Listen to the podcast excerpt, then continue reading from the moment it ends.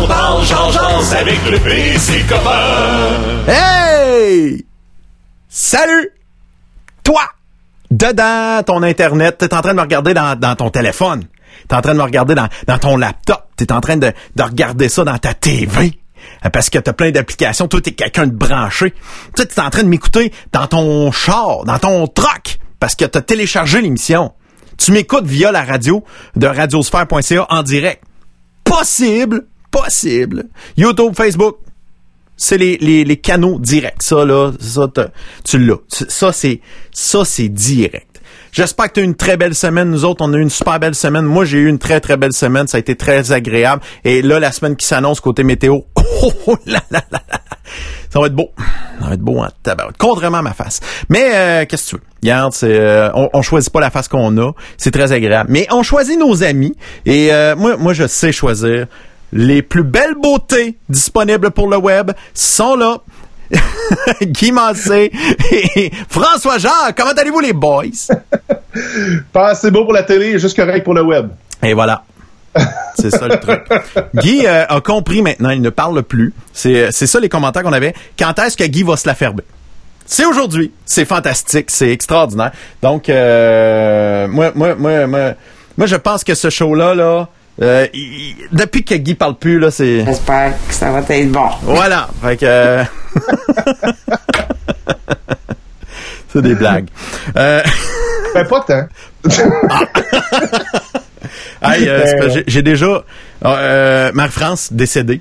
Fait que euh, faudrait pas insulter Guy parce que là, là je me ramasserais juste avec toi, euh, pop, pis ça. Ça, ça sacrait gros temps, comme on dit en anglais. Ah, ça serait vraiment c'est mauvais. Ah, c'est mauvais. Euh, c'est mauvais. Puis euh, moi, j'ai le droit d'utiliser ces expressions-là parce que c'est des expressions à, à la Jeff Fillion dans les années 2000. Puis tu sais, euh, Jeff, lui, euh, J'aime beaucoup le P. Là. Je, suis, je dois avouer que je suis peut-être euh, biaisé à ce niveau-là. et voilà, Jeff Fillion a dit qu'il m'aimait. Donc, Il euh, faudrait que je retrouve ma cote d'une animatrice de CBC à Montréal. Ah ouais? Jackie Pop is a radio host in Quebec. ben oui, ça prend ça. ah ouais? C'est important.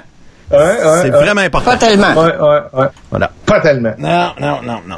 Euh, hey, euh, aujourd'hui, on va recevoir euh, un ami qui s'appelle Joël Côté, propriétaire du euh, cinéma Le Tapis Rouge à Trois-Rivières, un cinéma indépendant.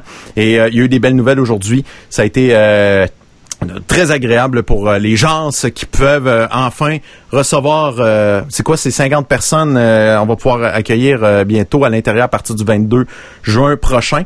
Donc, ça va être vraiment intéressant.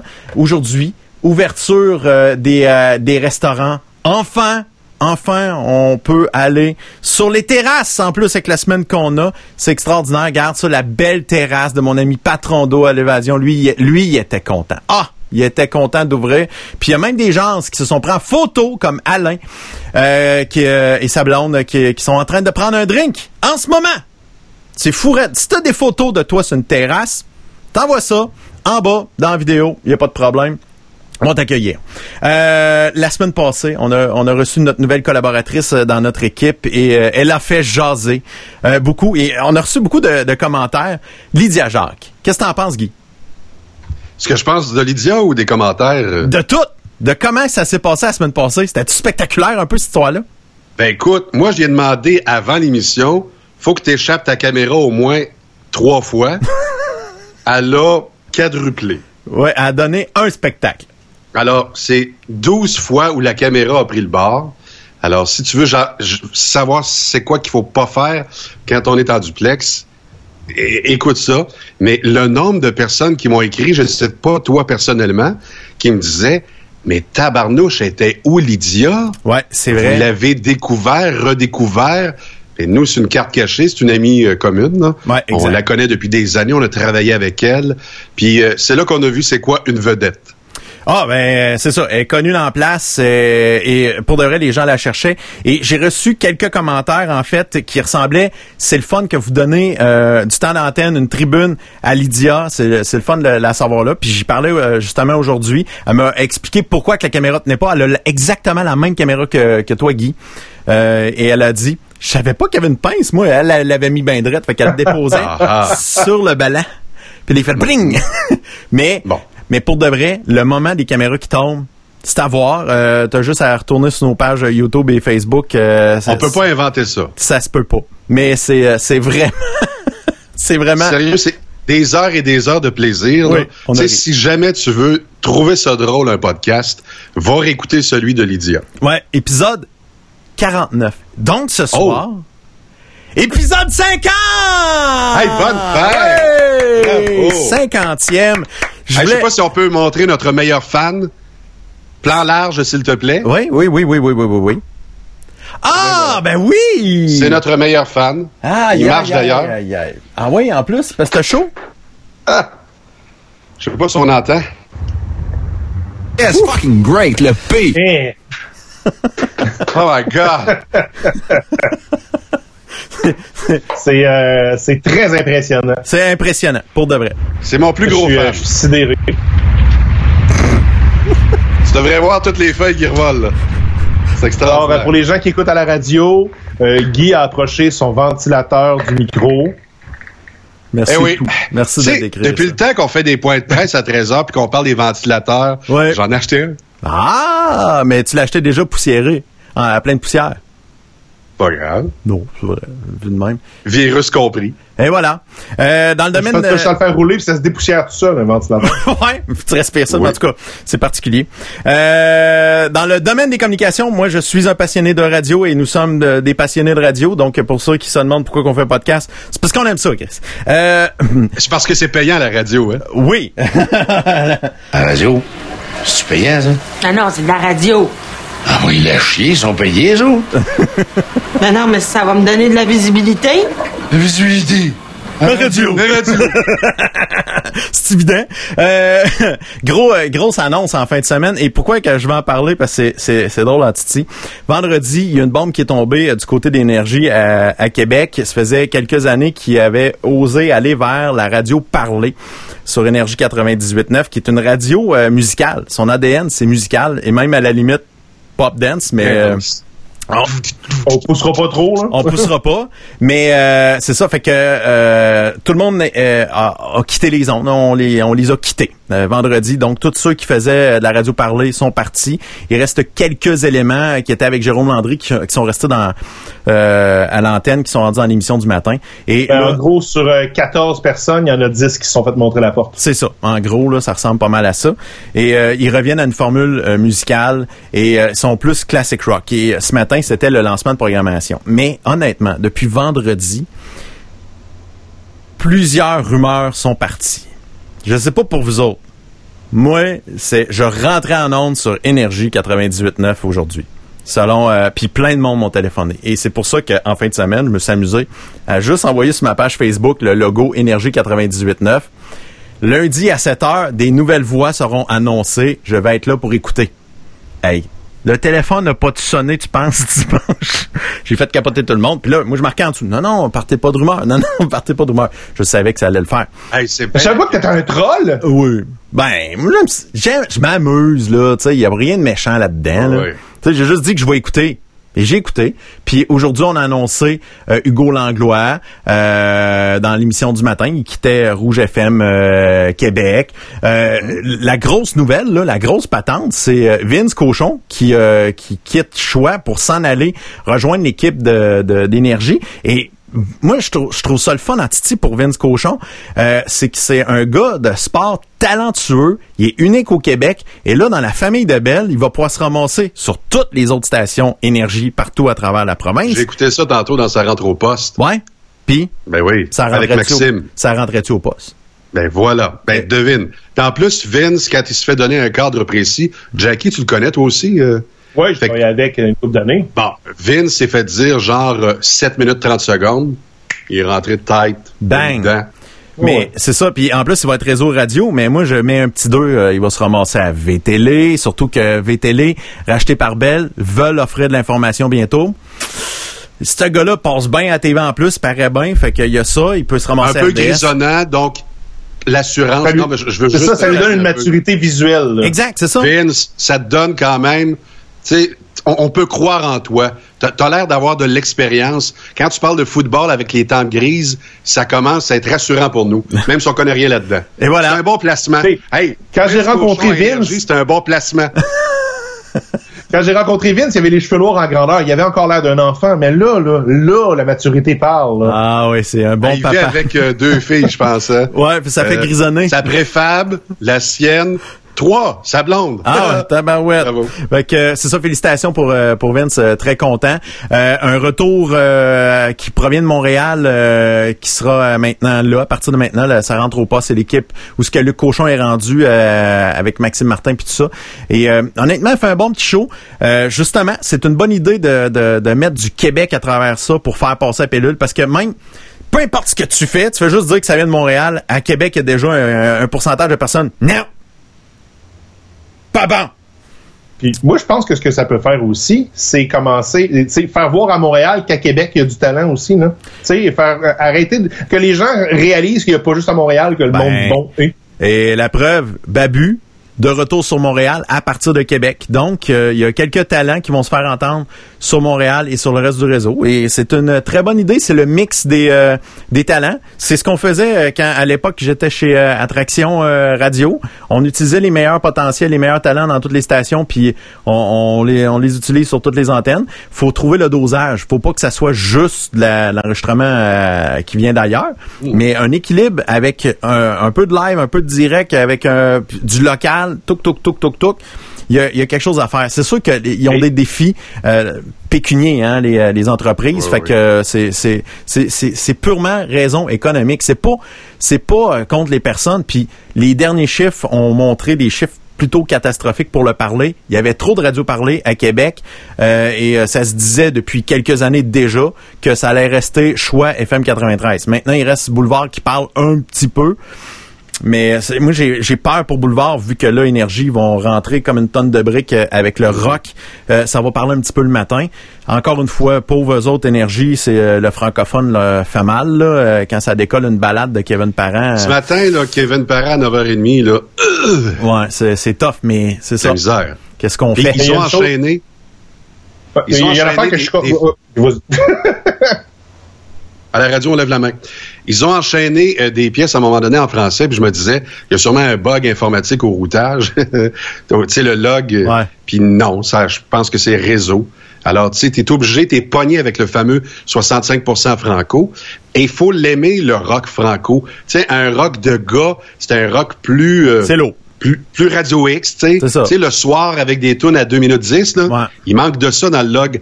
Là, il y a 3 minutes 45 de, de tunes, des colocs, de ça plaît à qui. Mais là, ça, c'est moi, là, tu sais. Ouais. Si jamais vous désirez avoir des conseils de quoi faire, quoi pas faire en matière de log musical, parce que j'ai tout testé pendant 5 ans, là. Euh, appelle-moi. Ben, je Je ça comme ça. T'es- l'équivalent de la PCU. Toi, euh, on jase, là. Tu connais ça, euh, spinner de la musique rock, puis euh, de faire de la radio pour les gens de Québec. Tu, C'est surtout, c'est surtout que j'ai testé. Ouais, c'est ça. Tu sais quoi faire? a testé pas mal Tu d'affaires. perds pas de temps. Toi, tu pars tout de suite avec euh, euh, une bonne base solide. Là, t'as as déjà un show à 90% Ouais, mais réussi. je te parle pas, je te parle pas d'animation, je te Non. parle pas d'attachement envers les gens de Québec, de personnalité, de fait que j'ai un réseau ça d'épais de clients qui veulent placer de la pub. Je te parle pas de ça. Je te parle juste. Non, non, je te parle de la matière, la tapisserie, la musique. Tu sais que je te dis souvent la tapisserie. Oui. C'est pas péjoratif, là. Ça te prend une belle tapisserie dans la maison. Ouais. Et c'est juste que pour moi, ma vision, c'est que la tapisserie, il y en a partout. Tu sais, il y en a chez ton compétiteur, il offre la musique, euh, euh, TuneIn offre de la musique, Spotify offre de la musique. Qui qui offre pas de la musique de ce temps-là? Tout le monde. Tout le monde. Tout ça. ce qui est le plus payant, ce qui est le plus important entre les deux, c'est l'hydroxychloroquine. Non, c'est l'animateur. C'est l'animateur qui est le plus important entre les deux. Alors, si tu es capable, à chaque fois que tu rentres en onde, d'avoir un sentiment d'attachement, euh, de savoir qu'il se passe tel et tel événement sur le territoire qui est couvert par l'antenne, tu sais, puis de rendre ça dynamique. On s'en va au téléphone, parler avec un tel. Qu'est-ce qui se passe sur Henri IV? OK. OK, on parle au deuxième auditeur qui est juste en arrière. Oui, qu'est-ce que tu as vu? Puis si tu es capable de rendre ça en direct, ce que ce que Facebook est en train de faire présentement, faut que tu battes les réseaux sociaux, faut que tu sois meilleur que TikTok ou TikTok ou je sais pas quoi, faut que tu sois meilleur que que ce qui se passe sur le web. Tu te bats plus contre un compétiteur radio. Non. C'est, admettons, Énergie. On va se mettre là, dans, dans un short de Radio Énergie. Ouais. Tu te bats pas contre Boulevard. Tu te bats pas contre Weekend Radio. Tu te bats pas contre ta sœur euh, Rouge ou Radio X ou FM 93. Tu te bats contre Stingray, tu te bats contre Spotify, puis t'es mieux d'être bon en sacrement quand tu pousses la prochaine tune. C'est vrai. Mm. Fait que c'est Vous un... écoutez Parle Parle Georges Jazz avec le P et ses copains. Nous écoutions Guy en train de faire son, de nous présenter son CV et sa vision de l'avenir. Mais... euh, Chris, tu fais ça depuis le début, toi? Ouais. J'ai jamais parlé? c'est vrai. C'est- Plug mon tabarouette. Jamais de la vie. Que, mais euh, cela tu dit... Guy, je dis, ça, je dis ça avec amour, mais je suis 100% d'accord avec ce que tu dis. Là. Mm. Tu sais, puis j'en jasais en fin de semaine avec des amis. Euh, Il y, a, il y a maintenant comme trois types de radio. Si on, si on, si on élimine le fait que la radio, c'est plus juste du FM puis du AM, là, on, rentre Internet là-dedans. T'as trois types de radio. T'as la radio parlée, t'as la radio musicale, puis t'as la t'as, Spotify, carrément. Puis les gens qui en ont rien à foutre de l'information locale, tu peux pas te battre contre un Spotify parce que la personne, elle va vouloir écouter son style de musique tout le temps, puis Spotify va y donner. Mais si toi, le compromis que tu fais, c'est de dire, ben écoute, je vais me servir de la musique d'une station de radio comme ambiance musicale avec une musique qui me déplaît pas. L'important, c'est que l'auditeur n'ait pas envie de changer de poste. Mais si c'est la musique qui te déplaît pas, puis que les animateurs, tu les trouves intéressants, puis qui te parlent de, ce- de ce que chez vous, c'est un peu ça qu'Énergie offre, les, les stations de radio en- comme musicales, ben c'est là que ça devient intéressant. C'est là que tu es capable d'aller chercher une bonne balance, mais il faut travailler fort pour ce, type de, radio-là. Là. Mais ça te donne...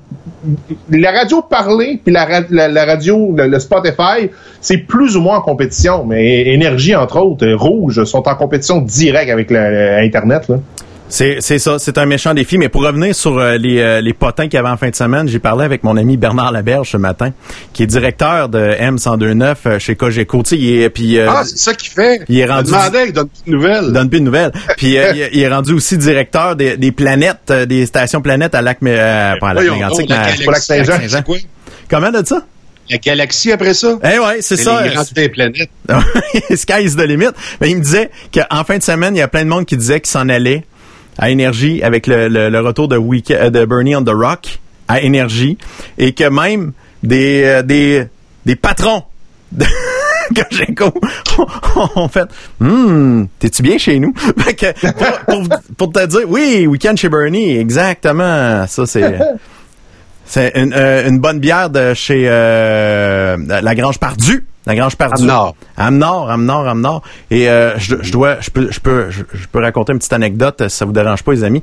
Euh, avant de, avant, avant qu'on aille jaser avec mon ami euh, Joël Côté, en fin de semaine, euh, ben cette semaine, Marie-Lou, elle arrive avec euh, un téléphone cellulaire qu'elle a retrouvé dans une dans une rivière euh, en arrière euh, du collège des, euh, des frères Sacré-Cœur Un cellulaire iPhone 6 avec un- une pochette de, Mickey Mouse. Puis là, j'ai dit, on va essayer de, le faire sécher. On a mis ça dans le riz, évidemment. Fait que le téléphone décolle, mais l'écran marche plus.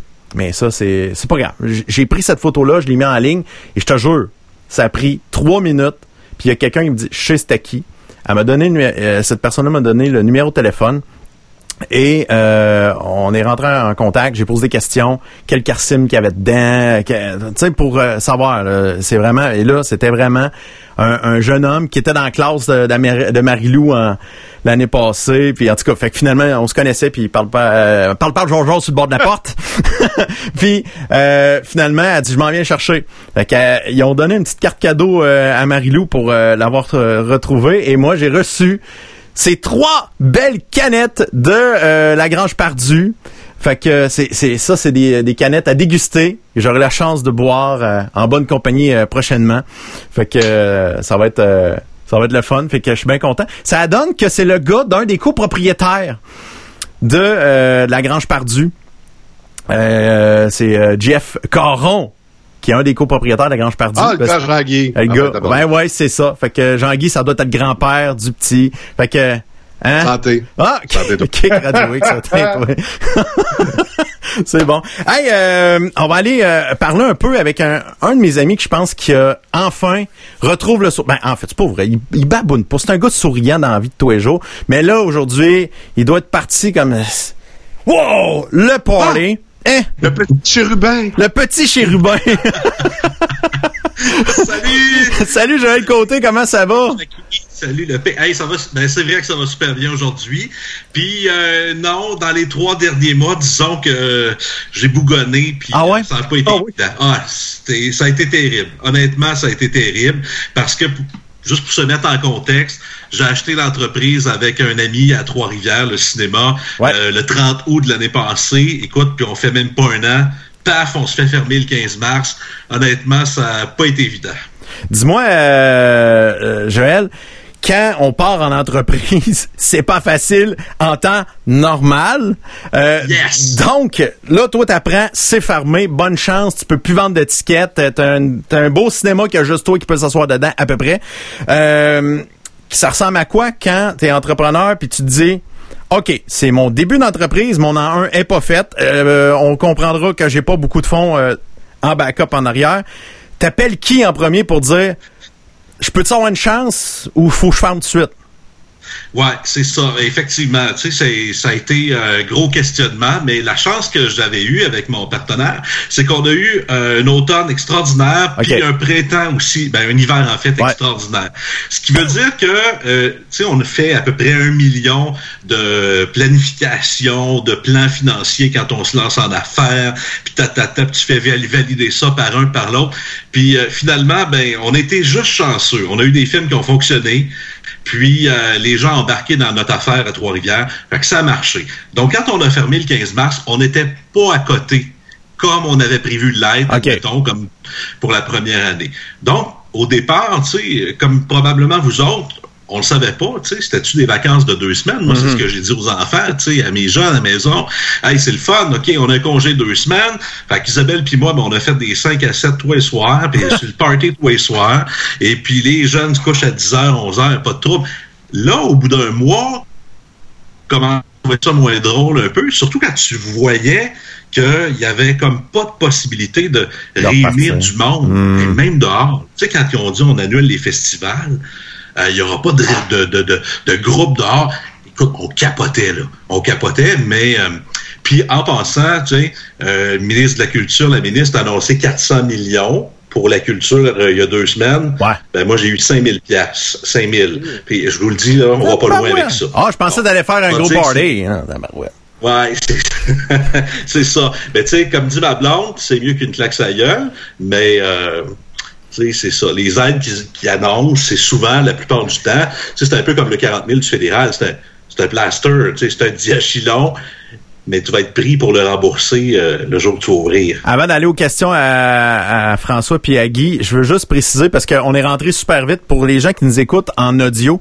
Il faut savoir que Joël est maintenant propriétaire d'un cinéma qui s'appelle le Tapis Rouge euh, à Trois-Rivières et euh, c'est un rêve depuis depuis je te connais Joël que toi c'était ton rêve d'acheter le cinéma Laurier à l'époque euh, à, Victoriaville et euh, finalement tu as réussi à réaliser ton rêve par un propriétaire parce que ça, ça reste là c'est un cinéma indépendant t'es pas affilié à des à des grosses euh, chaînes de distribution Euh, est-ce que tu as les les blocs Exact. les gros blockbusters comme les films indépendants ou t'es vraiment plus dans les, euh, les- les petites distributions?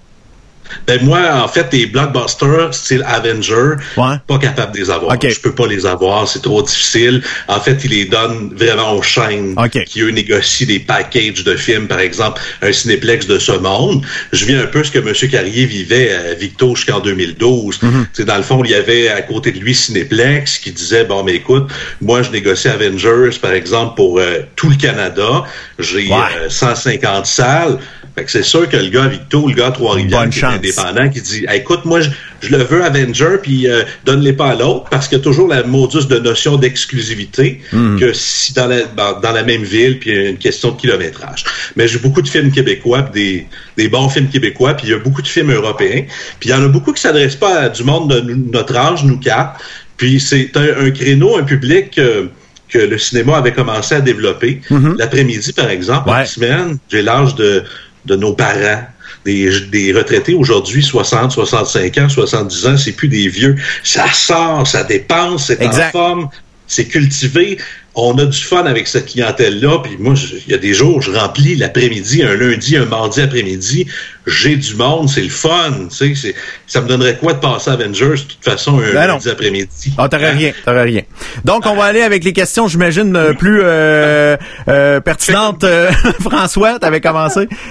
En fait, je voulais juste savoir, parce que tu parlais, bon, euh, subventions, tu sais, celles qu'on a du gouvernement fédéral, euh, tu sais, on, on les, on les rembourse pendant longtemps, longtemps. Ben, je me posais la question, parce que j'ai pas entendu beaucoup d'entreprises avoir euh, la fameuse euh, subvention du loyer, tu sais, qui est, si t'es, euh, ton- si ton propriétaire, si tu loues un loyer commercial, euh, va avoir euh, 75% de subvention, il resterait juste 25% par l'entreprise à payer. As-tu eu ça? As-tu as-tu des, des, des démarches pour des subventions pendant la période de pandémie? Ouais, ben comme tu sais probablement, c'est le propriétaire de l'édifice qui doit faire la, la La demande. Mhm. Et C'est ça ma question. euh, Est-ce que tu es propriétaire ou tu es locataire de ton terrain? Moi, je suis locataire de l'édifice. Je suis dans l'édifice Le Nouvelliste à Trois-Rivières, qui est un Oui. immense édifice. Autrefois, il y avait l'imprimerie, là aussi, du Nouvelliste. Et puis, écoute, euh, c'est c'est tellement gros. Il y a- nous, on a quatre salles de cinéma. Il y a un jeu d'évasion. Il y a un centre d'appel. Puis, il y a maintenant un, un truc de baseball qui s'appelle Baseball 360, des cages de lanceurs, une grosse boutique. Dans. Bref, c'est un édifice immense dont je suis pas propriétaire, mais euh, c'était au propriétaire à faire la demande. Moi, je devais remplir des documents. Il l'a fait. Est-ce qu'il l'a eu? Je le sais pas. Par contre, moi, j'ai un propriétaire euh, assez extraordinaire, très conciliant, qui, le 15 mars, quand j'ai fermé, m'a téléphoné sur mon cell. Ça a été, euh, je pense, la deuxième personne qui m'a appelé, qui a dit, garde, tu peux dormir, là. Je crois en ta business, vous êtes des bons payeurs, Wow. et puis euh, on va s'arranger. Puis on va s'arranger en passant depuis le 15 mars. Fait que j'ai eu un congé de loyer euh, qui, Wow. qui- écoute, puis c'est- un, ma deuxième plus grosse dépense après évidemment les redevances au film, mais euh, oui, c'est des milliers de dollars que j'aurais pas pu assumer une éternité. J'aurais pu passer peut-être au travers des trois quatre mois, mais pas euh, pas jusqu'en septembre ou en octobre. Puis là, là, ça nous aurait mis dans la merde. Là. OK, mais hey, c'est euh, touche du bois, remercie le ciel. Sérieusement, t'as un ange, il y a quelqu'un qui t'aime quelque part, ça se peut pas là. T'es Vraiment, vraiment. t'es vraiment euh, là-dessus, euh, faut admettre que t'es chanceux. Euh, et euh, j'espère qu'il y en a beaucoup euh, dans d'entrepreneurs qui ont eu cette chance-là. C'est pas tout le monde, mais euh, c'est le, le fun en, en Titi. On, on le salue. Tu, tu veux-tu dire son nom juste pour lui dire bonjour? Hey, écoute, c'est un gars super connu à Trois-Rivières. D'ailleurs, il faisait ses annonces à la radio à l'époque. Il s'appelle Pierre Barraquette. OK. Puis Ah. peut-être que Guy, Non. ben Guy, ouais, probablement. Ou Ben, moi, je suis de Trois-Rivières, je sais exactement, Ah. c'est- je, je connais ça, là. Je sais même exactement où tu es situé, là. Voilà, exact. Ben, lui, il faisait ses spots à la radio. Là, il appelait là, le producteur, puis dans ce temps-là, il vendait des, des chaussures. Là, il disait, OK, t'es prêt? Puis là, il enregistrait ça. Stock Barraquette, 50% cette semaine. Écoute, il était connu à Trois-Rivières. Euh, C'est un gars hyper sympathique, puis surtout, D'ailleurs, la semaine passée, je le rencontrais encore, puis il me disait, tu sais, moi, il dit, je travaille euh, avec des entrepreneurs. Il dit, j'ai beaucoup de restaurateurs dans mes locataires. Euh, il dit, j'ai beaucoup de bureaux.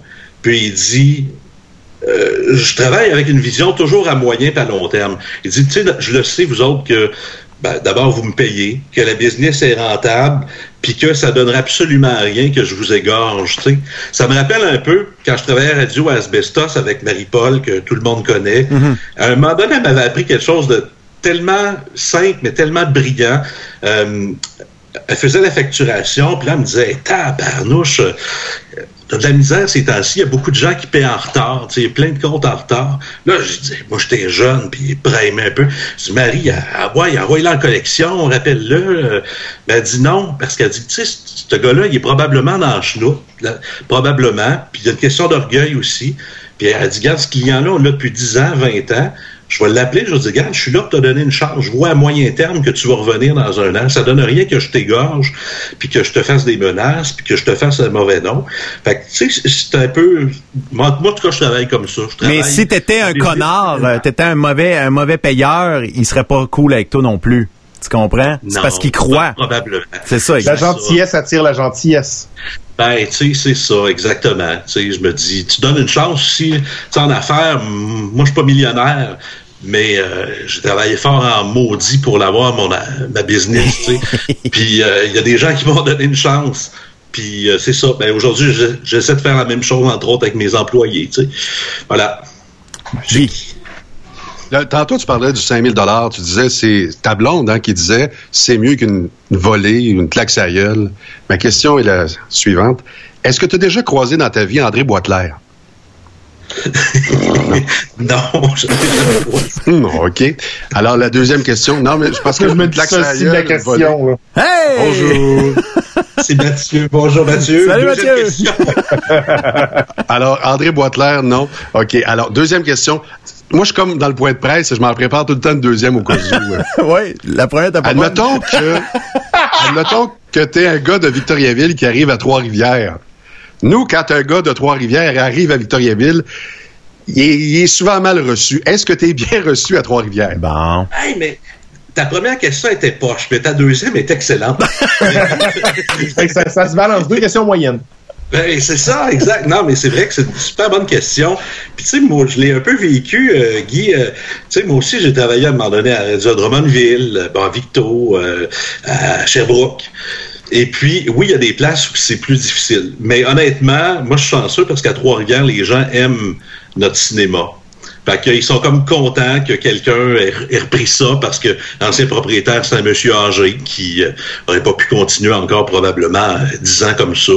Et puis, euh, non, les gens sont super accueillants. Tu sais, il y a- jamais personne qui m'a fait sentir que j'étais pas de la place. Ben oui, il y a des petites clics probablement, puis tout ça, puis je connais pas tout le monde encore, mais honnêtement, euh, je suis assez impressionné à Trois-Rivières là-dessus, alors que d'autres endroits, c'est un peu plus difficile, mettons. Euh, là, on a annoncé qu'à partir du 22 juin, euh, des rassemblements à pas plus que 50 personnes, donc ça va permettre la réouverture euh, de ton cinéma. Fait que donc, t'apprends ça aujourd'hui. C'est quoi les démarches d'ici le 22 juin? C'est quoi les étapes que tu as à faire pour repartir la machine? OK, ben j'ai commencé à 11h12 euh, ce matin. Euh, la première chose, c'est t'assurer d'avoir des films. Ouais. OK, puis pas n'importe quoi non plus là. Euh, et puis tu sais déjà j'avais fait mon plan, je savais un peu où je m'en allais dans mes films. Et puis manifestement, il y a bien des cinémas qui vont attendre le 3 juillet aussi. Mais moi j'étais prêt. Tu sais justement le plexiglas va être installé d'ici 48 heures. Les les indications sur les planchers, le plan est fait. Euh, les techniciens sont appelés, les contrats sont donnés.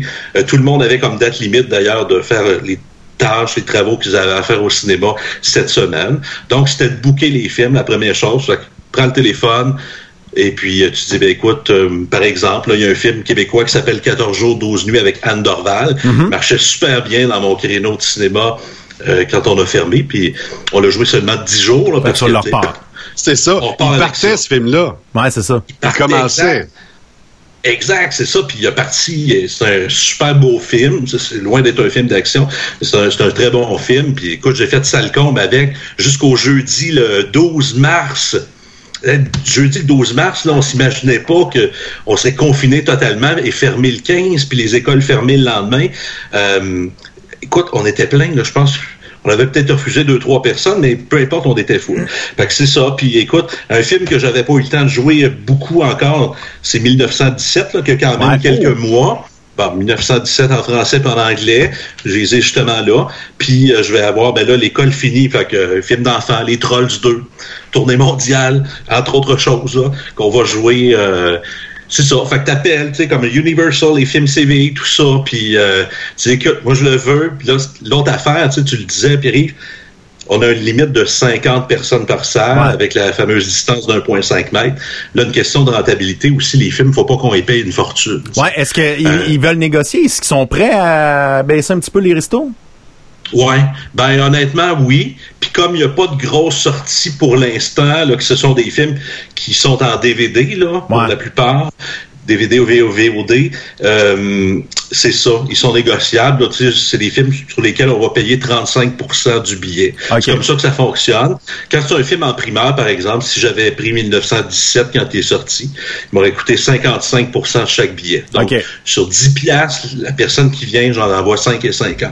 C'est comme ça. C'est pas plus que C'est ça. là- Excuse-moi, excuse-moi de couper la, la parole, mais moi, je m'étais toujours fait dire que les gros blockbusters, genre Avengers et compagnie, c'était 90% du prix du billet. Aïe, aïe. C'est d'ailleurs la question que je te poser si t'avais pas abordé le sujet. Je- je- honnêtement, moi, à 55% du prix du billet, ça me surprend que ça soit si peu que ça, entre guillemets. Ouais, c'est ça. Ben, en fait, les Avengers de ce monde, là, puis euh, futur Avatar, c'est ça peut aller jusqu'à 65 Aïe, aïe, Mais honnêtement, on se tient pour pas dépasser ça parce que nous, là, à un moment donné, euh, tu sais, la marge de profit déjà, moi, un petit cinéma indépendant, 55 j'ai intérêt à avoir du monde. oui, tu peux prendre le crayon, Mathieu. Et puis, euh, l'autre affaire, c'est que, bon, Avengers, correct, mettons que tu payes 65% du billet, c'est une chose, parce que c'est une clientèle qui va manger un gros popcorn. C'est ça. Qui, les enfants vont prendre une slush DMM. Alors que 14 jours, 12 nuits, ben, c'est un public de boomers, majoritairement, ou d'intellectuels, qui vont consommer moins de, de trucs au comptoir, tu sais. Donc, euh, c'est faut le considérer aussi euh, dans, dans l'équation. C'est d'ailleurs la raison pour laquelle je prends toujours de quoi à concession quand je m'en vais dans un cinéma. Je sais que c'est là que vous faites l'argent. Oui, c'est ça. Ben oui, c'est clair que on fait on fait de l'argent à, à ce niveau-là. Tu sais, dans notre cas, c'est sûr que avec notre euh, notre enlignement, ben tu sais, notre popcorn, on le vend. Notre Go popcorn, il est 5 piastres, là. On le vend pas 15. Fait que c'est sûr que ça fait partie aussi du thinking de l'entreprise. tu sais. C'est moins. Ouais, c'est ça. Pas moins d'hypothéquer pour aller à manger du popcorn dans le ton cinéma. Voilà.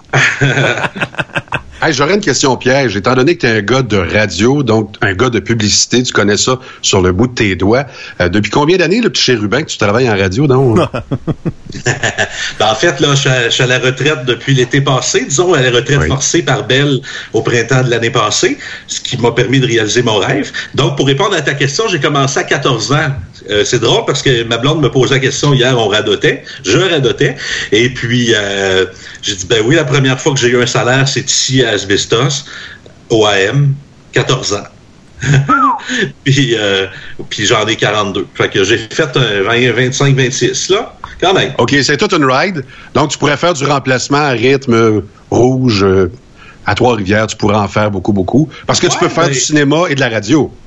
Oui, oui, puis j'en ai fait justement à rythme 100.1 à Trois-Rivières. Euh, L'été passé, là, justement, j'étais agent libre dans la période où j'étais dans les transactions euh, du cinéma. Et puis, euh, je suis un remplaçant stand-by. D'ailleurs, ils m'ont appelé, ils m'ont appelé euh, quand la crise a commencé. Puis on m'a dit, ben écoute, tu veux-tu être stand-by? Parce que si on perd un homme, une femme au combat, ben ça nous prend quelqu'un de proche, tout ça. Puis tu sais opérer. Ben, je dis, ah, il n'y a pas de trouble. Puis finalement, ben, malheureusement, ils ont pris la décision de couper les émissions locales à Trois-Rivières puis Sherbrooke à partir de aussitôt qu'ils m'ont appelé finalement la même semaine ça s'est décidé. Mais oui euh, je t'avoue euh, Guy que euh, je t'avoue que bon first j'ai fait le tour du jardin. J'ai aimé beaucoup ça la radio, euh, j'ai fait tout ce que je voulais faire. Je suis content de ce que j'ai fait. Et, puis l'autre affaire, c'est que c'est difficilement conciliable dans le sens où je finis au cinéma généralement à 11 heures le soir, je recommence le lendemain matin à 8-9 heures.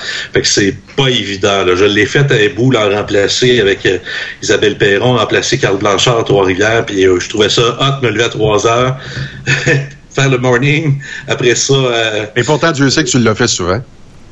Ah, je l'ai fait. Ouais, mais c'est. Je fait. Fais pas en se levant à 11 heures, le- en se couchant à 11 heures le soir. Et ouais, ça, Ah, je mais- l'ai fait. Je me rappelle que Joël a travaillé dans trois stations en même temps. Il a travaillé à Police civile, travaillé à CHRD, à Drummondville, travaillé à CGN Asbestos. Vrai ou faux? Absolument. Absolument. D'ailleurs, votre ami Jean-François Nolin m'avait appelé justement une fois. Puis je, je me souviens pas si c'était. euh, J'ai fait aussi à un moment donné, c'était Rock Détente Trois-Rivières. Oui. Kick, appelé civil, puis Asbestos, évidemment.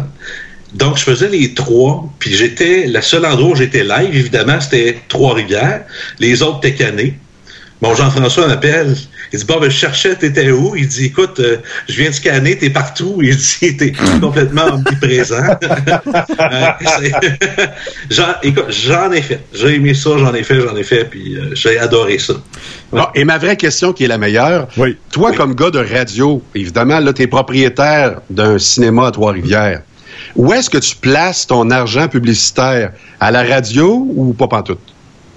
Euh, oui, ben j'ai des ententes avec euh, Cogeco, justement, avec RIT puis 106.9, euh, qui sont vraiment dans le public là, euh, que je recherche. Donc oui, à la radio, dans ces, sur ces deux antennes-là, euh, je fais aussi du journal un peu. Un peu. Je, journal papier avec le Nouvelliste. Là, maintenant qu'il n'y a plus de papier la semaine, c'est sûr que j'en j'en serai pas la semaine. là. Je- moi, j'ai déjà un site web. J'ai déjà, évidemment, comme tout le monde, une page Facebook. Donc, je placerai pas de la pub sur un média qui est seulement électronique euh, la semaine. Je vais en mettre dans l'édition papier du samedi, sûrement.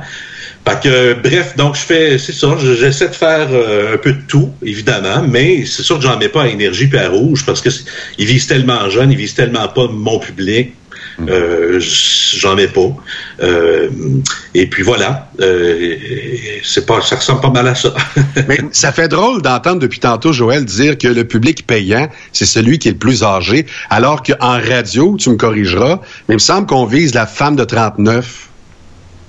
Ben, mais hein, on vise la femme de 39 puis encore plus jeune. Puis moi, d'ailleurs, je me suis fait débarquer parce que j'étais rendu trop vieux, puis on voulait quelqu'un de plus jeune, plus techno, plus... euh, En tout cas, il est plus beau. Moi, je suis obligé de dire qu'il est plus beau. Euh, il est plus beau. C'est lui qui m'a remplacé. Ben écoute, c'est important, beau. la radio, Ben, être beau, euh, Joël. C'est important. ben oui, c'est ça. Mais euh, oui, effectivement.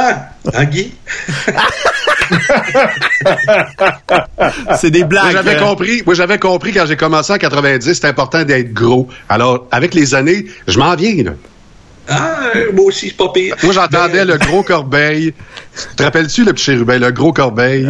Ah, C'est lui qui m'appelait comme ça, le petit chérubin, Ben oui. effectivement.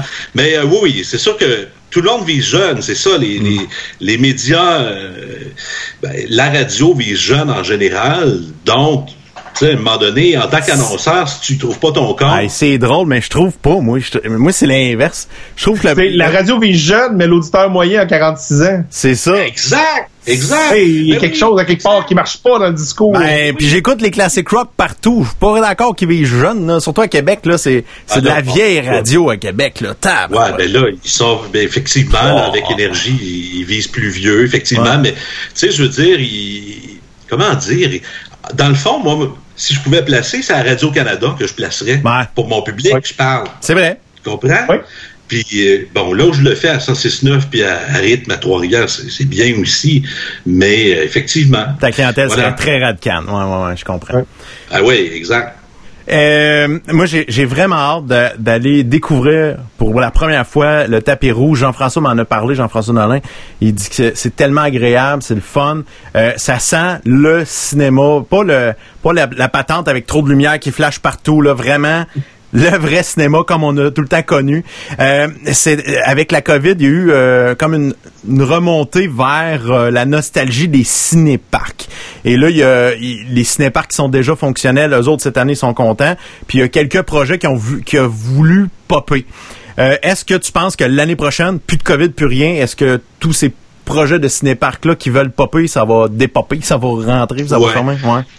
Je pense que ça va dépopper, puis je suis loin d'être contre. Là. Euh, puis d'ailleurs, il y en a plusieurs qui m'ont téléphoné. euh, de- ben, il y en a trois principalement qui me demandaient ben écoute, comment on fait? Est-ce que tu voudrais embarquer avec nous autres si on faisait un cinéparc? Ouais. Ben, je dis écoutez, la première chose, il n'y a pas d'argent à faire avec ça, first.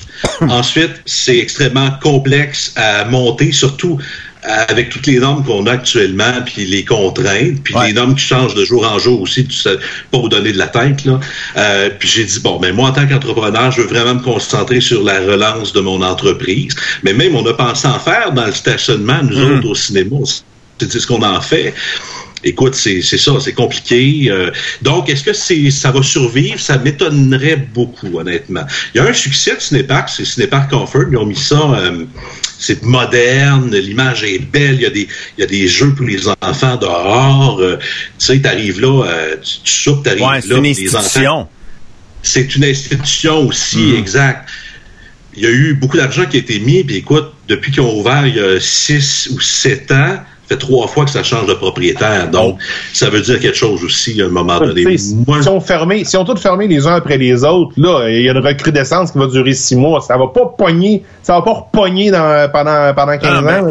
C'est- le phénomène, c'est de la nostalgie. J'ai l'impression que moi, il y a plein. C'est en fait, c'est les parents de mon âge là, tu sais, euh, nous euh, de- dans la quarantaine qui font, hey, tu te rappelles, ça- ça- on se fait, hey, ça serait le fun de revivre le cinéma. Fait que là, on a eu euh, pas le cinéma, le cinéparc. Là, on a eu euh, ce- cette impossibilité d'aller au cinéma. On s'est dit, tiens, on pourrait faire revivre ça à nos enfants. Mais une fois que tu l'as fait, Tu le fais une fois. c'est ça. Puis, puis non ça. seulement ça, mais dans le temps, les autos étaient, tu sais, t'avais un siège en avant puis un siège en arrière. Ouais. C'était super confortable. Tu peux te placer comme tu voulais. Là, tout le monde est dans son petit cochon. T'es comme d'un d'un manège. Là, tu peux pas bouger de là. C'est pas le fun. D'ailleurs, il y a, pas Michel moyen de Barrette regarder faisait le cinéma comme il faut. Michel Barrette faisait remarquer que depuis que les bucket seats sont arrivés, les divorces sont arrivés. Quand il y avait un grand siège, tu pouvais, euh, Ah, il d'un croche, te coller. Mhm. Mais Michel a toujours raison. parenthèse, parenthèse, au marché Jean Talon à Québec, il va y avoir un cinéma en plein air et il y a le marché Jean Talon. Il y a au septième ciel une boutique érotique. Je veux juste dire à Mélissa qui nous regarde à ce moment-ci, je viens de la voir popper. Mélissa, tu devrais faire de la vente itinérante dans le parking avec des jouets érotiques. Ce serait le fun pareil. Alors, tu te promènes avec les vibrateurs, le, le Revibe, puis là, tu vends ça de, de char en char, puis ils pourront l'utiliser en regardant le film. Ouais, mais tu spots s'il n'y a pas des enfants. Hein? Faut que tu spots s'il n'y a pas des, des enfants dans, dans le char, là. T'arrives pas avec ta Non, machine. non, non, là. non. J'avais entendu le G-Spot. Non, non. Non, non mais puis euh, faut que tu watch, les enfants sont peut-être dans la valise. Fait que euh, c'est ça le truc. Ça s'est jamais fait. Ça, ça, ça se fait. Hey, euh, Joël, on jase là. euh, moi, je sais que dans, dans, dans- dans les cinémas à Blockbuster, puis tous les jeunes, là, ça s'amène des affaires cachées dans le manteau. Puis, euh, toi, euh, ta gang, sont, sont-ils honnêtes, sont crosseurs? Ah. Hey, on en trouve, hein, ça, là. Écoute, la joie d'être jeune entrepreneur, là, jeune entrepreneur, euh, c'est que tu fais le ménage aussi, tu sais, euh, Ouais. tu torches les salles à la fin de la journée, euh, c'est mon cas. Et puis, euh, effectivement, je retrouve ouais, toutes sortes de petites choses qui viennent pas du cinéma de temps en temps. Puis, des petits rendez-vous de couple, là, hey, ça, c'est drôle, t'en as de tous les âges, de Ah ouais? toutes les couleurs. Ah, ça, c'est super drôle, tu sais. euh, t'as- des fois, tu dis, tu comprends pas que telle deux personnes à y voir tel film. Là, tu comprends à un moment donné, quand je vais faire mon check-up dans la salle durant le film ou quand je suis dans la cabine de projection, OK, d'accord. Oh! Les autres, ils venaient, ils venaient- ben là, ils pas tout nus. Là, Non, non, non, mais ça se bécote. Non, non, non. Les Ouais, autres, ils n'ont aucune idée de ce qui s'est passé. Je trouve ça beau, moi. Ça, ça c'est quelque chose que je trouve beau parce que tu le vois à l'entrée. Il y a une tension là, entre deux personnes, tu sais, là. Euh, C'est drôle parce que tu vois des jeunes, je vois des jeunes de 18 ans, comme je vois des, des, des, des gens de 78, la même chose, là, tu sais, ils s'en vont Ah, au cinéma. oui. Ça va se pogner à la main. Ah, oui, Ça meurt pas, ça? Ah, d'accord. Ça meurt pas. Mais- Il y a un jeune de 18 ans qui s'en va voir euh, 14 jours, 12 nuits, là. Tu sais qu'il est pas là pour le film. Ah, j'en ai vu de- beaucoup de ça. J'en ai vu beaucoup. Là, ils viennent à la séance qu'il n'y a pas grand monde, là, sur l'heure du souper, à 5h30, 6h. Ouais. Hey, mais penses-tu que, tant qu'à être d'impotent, des affaires de même, penses-tu qu'il y a des amants qui peuvent se donner rendez-vous? On va aller voir un film puis ils vont Non, se non, rencontrer non, là? non, non. Yes! Yes! Ah ouais? Ça, il y en a. Ah oui. Ah ouais? Fait que toi, toi tu... Ah ouais? Ben oui. Tu pourrais faire Il du trouble en ville, là. Ben moi, ben, je dis souvent ça à mon partner. Des fois, je dis, OK, regarde, un tel, euh, bon, tu sais, c'est parce qu'il venait avec quelqu'un d'autre il y a deux jours, le même soir, tu sais. Fait que Ah. Moi, je fais voir de rien, puis il salue, puis je sais qu'est-ce qu'il commande, je sais qu'il prend une bouteille d'eau, puis un petit popcorn, good, je donne ça. Puis là, la fille est impressionnée, tu sais. Elle dit, hey, Ah. tabarnouche, t'es connu ici, ouais. Tu viens trois fois par semaine avec une fille différente. Ben, hey, monsieur, votre popcorn, votre bouteille d'eau, votre petite pelule bleue. C'est pas des Smarties. non. Croquez-les pas de suite. aïe, aïe, aïe. Hey, mais, ah, ça, c'est fascinant, ce côté-là, euh, du cinéma. Oui. Puis la, la technologie aujourd'hui, parce que je sais que toi, t'a- t'avais vu les installations de M. Carrier à, à Victoriaville euh, avec les, les grosses roulettes de, de pellicule, de bobine. Puis tout ça, aujourd'hui, c'est c'est tout en numérique. Fait que toi, c'est ça, ça te prend ça te prend ça chez vous en, en archive pour euh, pour rappeler et le, le sentir dans tes mains. Mais c'est plus ça que tu utilises. Voilà. Ben non, c'est plus ça que j'utilise. J'aime, j'aime la pellicule encore parce que j'étais nostalgique parce que mon père travaillait dans les cinémas quand j'étais petit. Puis, euh, tu sais, Ah, ça vient de là, ta passion pour le cinéma.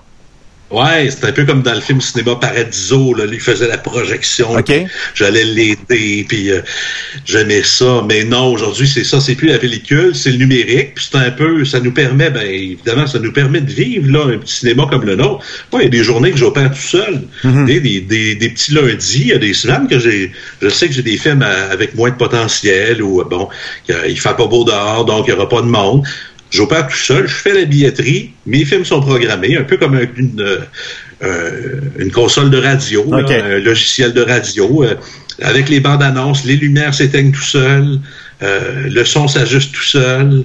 Tout est beau. Quand c'est fini, les lumières se rallument. Il s'agit juste d'aller d'aller ouvrir la porte, fermer la porte, faire le ménage, vérifier si tout est beau. Tout est automatisé, ce qui nous permet, c'est ça, de, de vivre là. Sans avoir trop de monde non plus, trop d'employés. Ouais, c'est ça. Euh, c'est, faut, vivre avec ça, mais l'aspect technique m'a, tout le temps fasciné euh, parce que je l'avais visité euh, le cinéma Laurier à l'époque et M. Karim m'avait montré ça, puis tu sais, euh, c'était vraiment intéressant. Aujourd'hui, ça arrive comment les films? C'est pas téléchargé par internet, ça doit être encore un support physique qu'on t'apporte Ouais. pour que ça soit C'est un. DCP, là. Ouais. Exact, c'est une boîte, là, avec de la grosseur d'un laptop, là, admettons. OK. Euh, tu sais, ça ressemble dans le fond à, euh, autrefois, un magnétoscope, un vidéo, là. OK. Et puis là, ben, on ingère le film dans nos projecteurs. Puis là, ben, sur, euh, sur le DCP qu'on reçoit, il y a souvent plusieurs copies. Donc, la copie euh, du film en version originale anglaise, par exemple, la version française euh, ou la version originale anglaise avec sous-titres, etc., etc. Donc, tu as beaucoup de versions, version 3D, pas 3D. OK. Euh, et puis, ben, moi, j'en ai pas de 3D de toute façon dans mon cinéma. Là. C'est une espèce marche de disque dur, finalement. Un disque Ouais, dur pour le film. OK. Mais Euh, et tu le branches, tu télécharges ça dans ton système, puis après ça, le Garda part avec ça, c'est ça que je comprends? Oui, exact. Et ben, en fait, euh, je les garde. Là, le temps que j'ai le film, je garde le DCP. OK. J'en ai une pile dans mon bureau, justement. Euh, Je les garde tant aussi longtemps que euh, je joue le film parce que ça arrive des fois qu'on doive le réingérer. Là. C'est comme toute euh, ingestion informatique. Des, parfois, il y a des problèmes. Puis, il y a plusieurs films qui sont verrouillés. Il y a une clé qu'on appelle une clé KDM. OK. Donc, même si je l'ai dans mon projecteur, justement, 14 jours, 12 nuits, je l'ai dans mes projecteurs, mais je pourrais pas le jouer ce soir on the side, là, puis faire payer du monde ou le jouer pour moi-même. OK. Il y a une clé KDM qui est débarrée les journées où je l'annonce. OK, fait qu'eux Donc, autres, ils savent quand tu vas le projeter, puis ils savent si tu l'as fait ou pas. Et euh, OK, fait que c'est comme ça que c'est calculé. Fait qu'ils ils peuvent Ouais. savoir, OK, tu l'as projeté, donne-moi tes chiffres de vente. Euh, c'est ça, je me, je me posais la question. de- de- mettons qu'il y aurait quelqu'un de malveillant qui voudrait pirater ça, mettre ça sur les internets. La procédure est pratiquement impossible, à moins que quelqu'un décide lui-même de filmer euh, la toile. là. C'est ce que. Ben, c'est comme ça que ça se passe en Russie, remarque. hein? C'est ça. Ouais, ouais, effectivement. Mais avec les DCP, moi, je suis pas un crack informatique Ouais. comme toi, là, mais euh, vraiment, ça, ça m'étonnerait que ça se, ça se pirate parce que quand on entre les codes, là, c'est quelque chose. Puis euh, les codes changent aussi. Euh, Il y a certains films qui sont pas barrés du tout. Il y en a qui, la plupart le sont, là, surtout les gros films. Mais oui, effectivement, il y a une compagnie qui est, c'est pas Garda, mais c'est une compagnie qui se spécialise là-dedans. Ils OK. sont trois camions, ils font le tour de tous les cinémas du Québec le jeudi, ils nous amènent les posters, les montages, les Ouais, ouais, ouais. grosses images de films, ils nous amènent les euh, nos copies de films aussi. Fait que euh, puis ils repartent avec ça euh, quand on a fini avec le film. C'est vraiment vraiment intéressant, ouais. Ah, ben c'est pour de vrai, moi j'ai- j'aime ça découvrir ce, ce côté-là parce que c'est tout le temps mystérieux. Je voyais souvent les gros camions blindés euh, qui arrivaient euh, proche des cinémas puis qui débarquaient les affaires, puis je me doutais que ça ressemblait à ça. Ouais. Mais là que tu m'expliques ça de même, je trouve ça euh, vraiment fascinant. Hey, j'ai un petit message ici qui, qui vient d'arriver sur euh, sur les médias sociaux. Il y a Sylvie Sylvie Huppé qui dit une légende, Joël, rien de moins. Ben merci Sylvie. J'apprécie le au mot. collège Claretin ensemble, c'est Ah. pour ça. Tu là, il y a, il y a quelque chose. euh, il reste toujours des liens. C'est vrai. Et euh, cette année, euh, là, c'est les, les, les balles de finissant puis tout ça. Euh, puis on trouvé des façons tout en, virtuel, en vidéo, de, de, de passer des beaux messages. Le collège Claretin, ils ont fait ça la semaine dernière, puis c'était vraiment, c'était vraiment très impressionnant. Hey, Joël, je te souhaite que du bon, que du succès pour ton euh, ton cinéma cet été. Je vais partir sur les trois rivières avec ma blonde. On va aller euh, se bécoter dans ta salle de cinéma. Euh, J'aime pas ça part. J'aimerais ça. Ouais. J'aimerais ça. Hey, oui, puis c'est super facile de Victo, hein, c'est pas compliqué. Là. Tu prends le pont, Ouais. après ça, toujours direction centre-ville. Donc, direction centre-ville, puis quand tu sors, ben, euh, on est au coin, directement sur Bellefeuille, l'édifice Le Nouvelliste. Puis effectivement, euh, je te ferai visiter euh, toute la technologie. Yeah. Tu pourras peut-être m'en. Moi aussi, m'en moi aussi, je veux y aller, moi aussi. On va tous y aller. Tous. Il y a juste Guy là qui a l'air à, ba- Qui est pas intéressé. Guy, c'est pas c'est quoi je suis en train de remarquer une affaire depuis tantôt. Vous parlez de Robert Carrier. Oui. Bon, c'est une légende de lui aussi à Victoriaville. Puis vous avez rencontré Robert et j'ai l'impression que M. Carrier invitait beaucoup de monde dans son bureau. Est-ce que toi, tu fais la même chose? Parce que M. Carrier il m'a déjà gardé une heure et demie de temps là, dans son bureau bureau à m'expliquer les premiers films qu'ils mettaient à l'affiche. Est-ce que toi, tu jases beaucoup de films avec les cinéphiles? Ah, je regarde, j'adore ça, Guy. C'est la partie de mon, une des parties de mon travail que j'aime le plus parce que je parle juste de films. Euh, du, tu sais, du matin au soir. Là, les gens qui vont arriver au guichet puis ils vont me parler de COVID, là, je vais leur dire, Eh, je veux rien savoir. On parle de films ici. Tu sais, euh, voilà, tu sais. As-tu Oui, un film sur le COVID? Il jouera pas dans mon cinéma, je te jure. Fait qu'il n'y aura pas de mais- film sur Didier Raoult puis la, la chloroquine puis ces Non. affaires-là. Non! non, il n'y en aura pas. À Il y aura pas de deuxième. salle bien cher. Le film La cinquième vague, là, ça passera pas, même si ça n'a pas rapport. Exactement. Moi, c'est drôle. Il y a des films que j'aimerais ça revoir. Tu sais, des, des films que j'ai vus Ouais, au grand vrai. écran souvent, mais que j'aimerais ça me payer encore sur grand écran. Est-ce que c'est possible, Joël, les, les, les, les entreprises de distribution pourraient-tu permettre de repasser, mettons, les, les Back to the Future, les, Ding et Dong, puis ces affaires-là? Ouais. Ben, euh, ça dépend des films. C'est pas évident. Justement, j'ai une employée à un moment donné qui a eu une bonne idée. Elle a dit, on, bon, on se retrouvait dans une période un petit peu creuse, il y avait moins de films.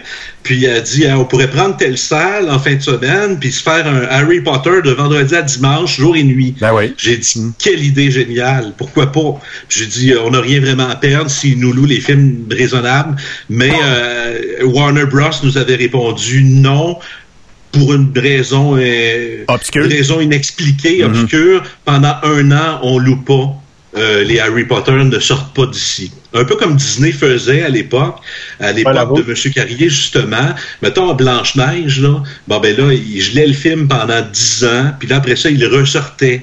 C'est pour ça qu'il y a eu quatre, cinq versions du Roi Lion. Là. C'était Ouais, comme ouais, ça. ouais. Mais oui, effectivement, il gelait. Euh... Fait que c'est ça, oui. Mais c'est possible parfois de le faire. Justement, on nous l'a offert pour la relance des cinémas, comme il n'y aura pas de grosse primeur avant le 10 juillet. euh, Ben, il disait, euh, écoutez, si vous voulez repenser, par exemple, Louis Cyr, la Bolduc, les Boys, ces choses-là, mais honnêtement, euh, suis pas certain qu'il y a tant de potentiel. C'est sûr que j'avais 25 salles dans mon complexe. Bon, Ouais. ça vaut la peine de l'essayer. Une caractère de 4, là, euh, faut que chaque à une époque, à une époque où est-ce que c'est facile de mettre la main sur les films classiques, tu sais, on n'est jamais bien ben loin de s'acheter le DVD ou de le commander sur Internet pour l'écouter à la maison. L'attrait de l'écouter dans le cinéma est un peu moins là. là. C'est ça, c'est ça qui arrive. tu sais, C'est tellement facile, effectivement, aujourd'hui. N'importe quel film, tu peux le trouver, tu sais, euh, sur des sites légaux ou pas légaux. Mais euh, donc, euh, même parfois, nos films qu'on diffuse, moi, je les trouve sur le web, là. euh, Mais messieurs, très bonne qualité. L'expérience grand écran, il n'y a rien qui bat ça. Non, non, je suis d'accord, là. Exact. Tu sais, c'est un- moment pour soi. Moi, je me dis que quand je, là, je vais plus au cinéma parce que je suis toujours au cinéma. Ben, c'est parfait. Ma, ma passion est devenue ma job. Mais moi, quand j'y allais le week-end, là, justement, quand je travaillais à, à Rouge, à Sherbrooke, tu sais, je me payais toujours un cinéma au moins deux fois par semaine. La semaine, après mon show, là, et souvent il y avait des projections de presse, ou en début d'après-midi, je me payais un deux heures à moi, tu sais, dans une salle. Puis la même chose la fin de semaine. Des fois, avec mes petits gars, ben, on allait voir un film de d'enfants, ou sais, c'est quelque chose tu t'offres à toi. Pendant deux heures, tu décroches. Pendant deux heures, moi, je ferme mon téléphone, tu sais.